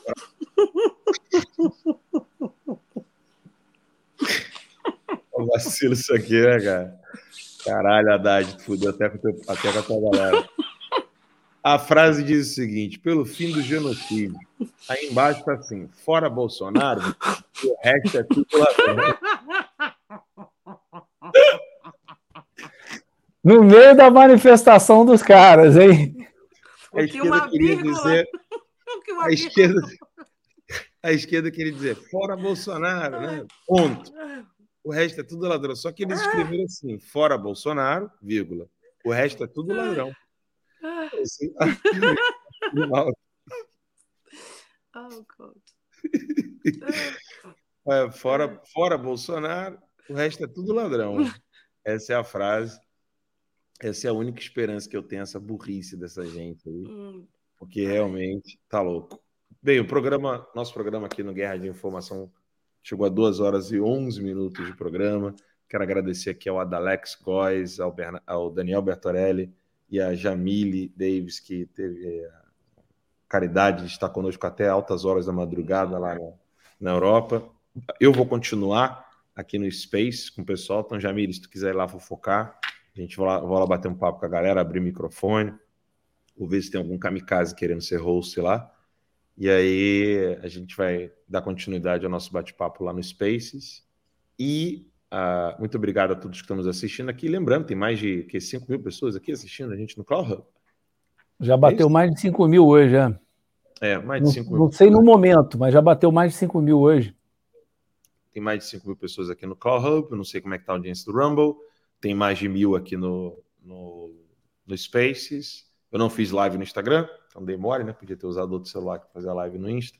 Mas obrigado a todos vocês pela audiência. A gente só está comentando com relação da audiência exatamente porque nós queremos que a informação seja é, espalhada. Né? Então, se você já sabe que a gente já está de segunda a sexta-feira, de 8 às 10, com o programa Guerra de Informação com esses dois feras aí, jornalistas, o jornalista Alex Góes e o analista político Daniel Bertorelli, é, todo segunda a sexta-feira, de 8 às 10 da noite, lá no Cloud Hub, ou então tercalivre.online, né, que é mais rápido de, de poder acessar a nossa transmissão. Não deixe de avisar as pessoas e até o Adalex deu a ideia, né? Do pessoal tirar print, falar, tô aqui assistindo vocês e marcar lá no Instagram. O Instagram do Adalex, vou pegar aqui, cadê? Aqui. Tá na tela. Tá rápido pra caramba. Esse é o Instagram do Adalex Góes, é arroba Adalex Góes com um X, né? E Góes com G-O-I-S. Você tá na Cracolândia, ou, ou Adalex Góes, lá no Twitter também ou não? Não, não, não tô porque eles me, me baniram, né? Eu fui Foi expulso. eu tô lá, ó. Na verdade eu tô, mas eu, eu tô com eu consegui um canal alternativo, né? Mas é só para eu só para eu ver as fofocas e tal. Né? O Elon Musk me devolveu ali uma, uma cidadania na, na Cracolândia, eu tô lá na Cracolândia do, do, Twitter. Eu tô lá no Twitter também, Alan. O meu é o Dan Bertorelli, arroba Dan Bertorelli. E no Instagram é só Bertorelli mesmo, arroba Bertorelli. Maravilha. Jamile, dá a sua rede social para nós aí, por favor arroba Jamile Davis em todo canto. No, no Twitter, na, no Instagram, no Getter. Mas, não, mas você sabe, né? Que eu sou toda hora banida, Shadowban, só vivo na Berlinda, é. porque isso é, testa, é testado atestado de idoneidade, né? Se você não é banido, é porque você faz parte do, do, do conluio. Isso eu não quero, não. Eu carrego o meu banimento com muita felicidade. Mas eu acho que eu vou então- passar lá no Twitter um pouquinho. Vou tomar um café, porque aqui são. É, que horas são? Então- 1h21 da manhã. Então, a última frase aqui para deixar aqui no programa, que você falou que o banimento e o Shadowban é, é sinônimo de, Idoneidade. de idoneidade. Então, deixa eu colocar aqui uma frase do Nelson Rodrigues, aqui para o pessoal do Cloud Hub e do Rumble, para que eles possam entender uma frase que eu gosto muito do Nelson, que é essa daqui. Ó. Peraí, aqui. Muito bem. Pode parecer, pode parecer uma verdade exagerada, violentada, mas eu diria o seguinte: no Brasil, a glória está mais no insulto do que no elogio. Se não me entendem, paciência. Nelson Rodrigues, no livro Óbvio, O Óbvio Lulante. Fica aí para você esse daí, Jamila. Ai, gostei, viu? Gostei. Nunca, nunca, nunca, I've never fitted in. Nunca consegui participar de grupos onde eu estava tudo normal. Então, prazer estar aqui com vocês. os, os exilados, juntos somos mais fortes. Você viu, Aula? A Jamile chamou a gente de anormal, hein? Mas, é- mas isso é descrição de fato, né? Tá certo. No Brasil. Ô, Daniel, se fosse Mad Max aqui, nós seríamos quem mesmo? Como? Se fosse Mad Max aqui, pela descrição da Jamile, quem nós seríamos? Aqui ser- seria o 3 Mel Gibson na, né, na cúpula do trovão aí, tentando sobreviver a essa loucura aí do Master Blaster, cada hora um assumindo esse papel aí. Você, mas foi você, foi, você foi muito gentil agora conosco. Eu tô até olhando não, o é só, azul só no Alan. heroísmo, né? Não na lata, né? Só no heroísmo, só no heroísmo. Muito, Muito bem, bem. pessoal. A gente vai terminando aqui o nosso programa Guerra de Informação no Cloud Hub. Você que está nos ouvindo depois lá no Spotify por Guerra de Informação, lá no Spotify. É, muito obrigado pela sua audiência aqui no, no Spotify. A você que está nos acompanhando pelo Rumble, ou pelo Odyssey, ou pelo Cloud Hub. Muito obrigado pela sua audiência. Deus abençoe muito. Não deixe de se inscrever aqui no, no nosso canal no Cloud Hub, acompanhar o Terça Livre, acessar o nosso site, estar sempre junto conosco lá, nos apoiando pelo alandosantos.locals.com ou tecalivre.online. A gente vai ficando até a- por aqui, até a próxima, se Deus quiser. Tchau, tchau, galera. Vou correr lá Zé, pro olha, você botou Zela aí na tela. Vou correr lá pro Space do Twitter, agora vou bater um papo com a galera lá da nossa Cracolândia querida. Até a próxima, pessoal. Tchau, tchau. Alexandre de Moraes, tá vendo isso aqui? Não tem mistério. Se você botar no Google, você consegue encontrar. Você pode pedir pro Mickey, você pode pedir pra Minnie, você pode pedir pro Pateta, ou você pode pedir pro Pato Donald. É bem simples. Você vai lá, pede pra eles, vem me pegar. Beijo. Go. Oh, ain't that something? Drums came in, you ain't see that coming. Hands on my head, can't tell me nothing. Got a taste of the fame, it my stomach. Throw it back up like I don't want it. Wipe my face, clean up my vomit. OCD trying to push my buttons. I said don't touch it. Now y'all done it. I can be critical.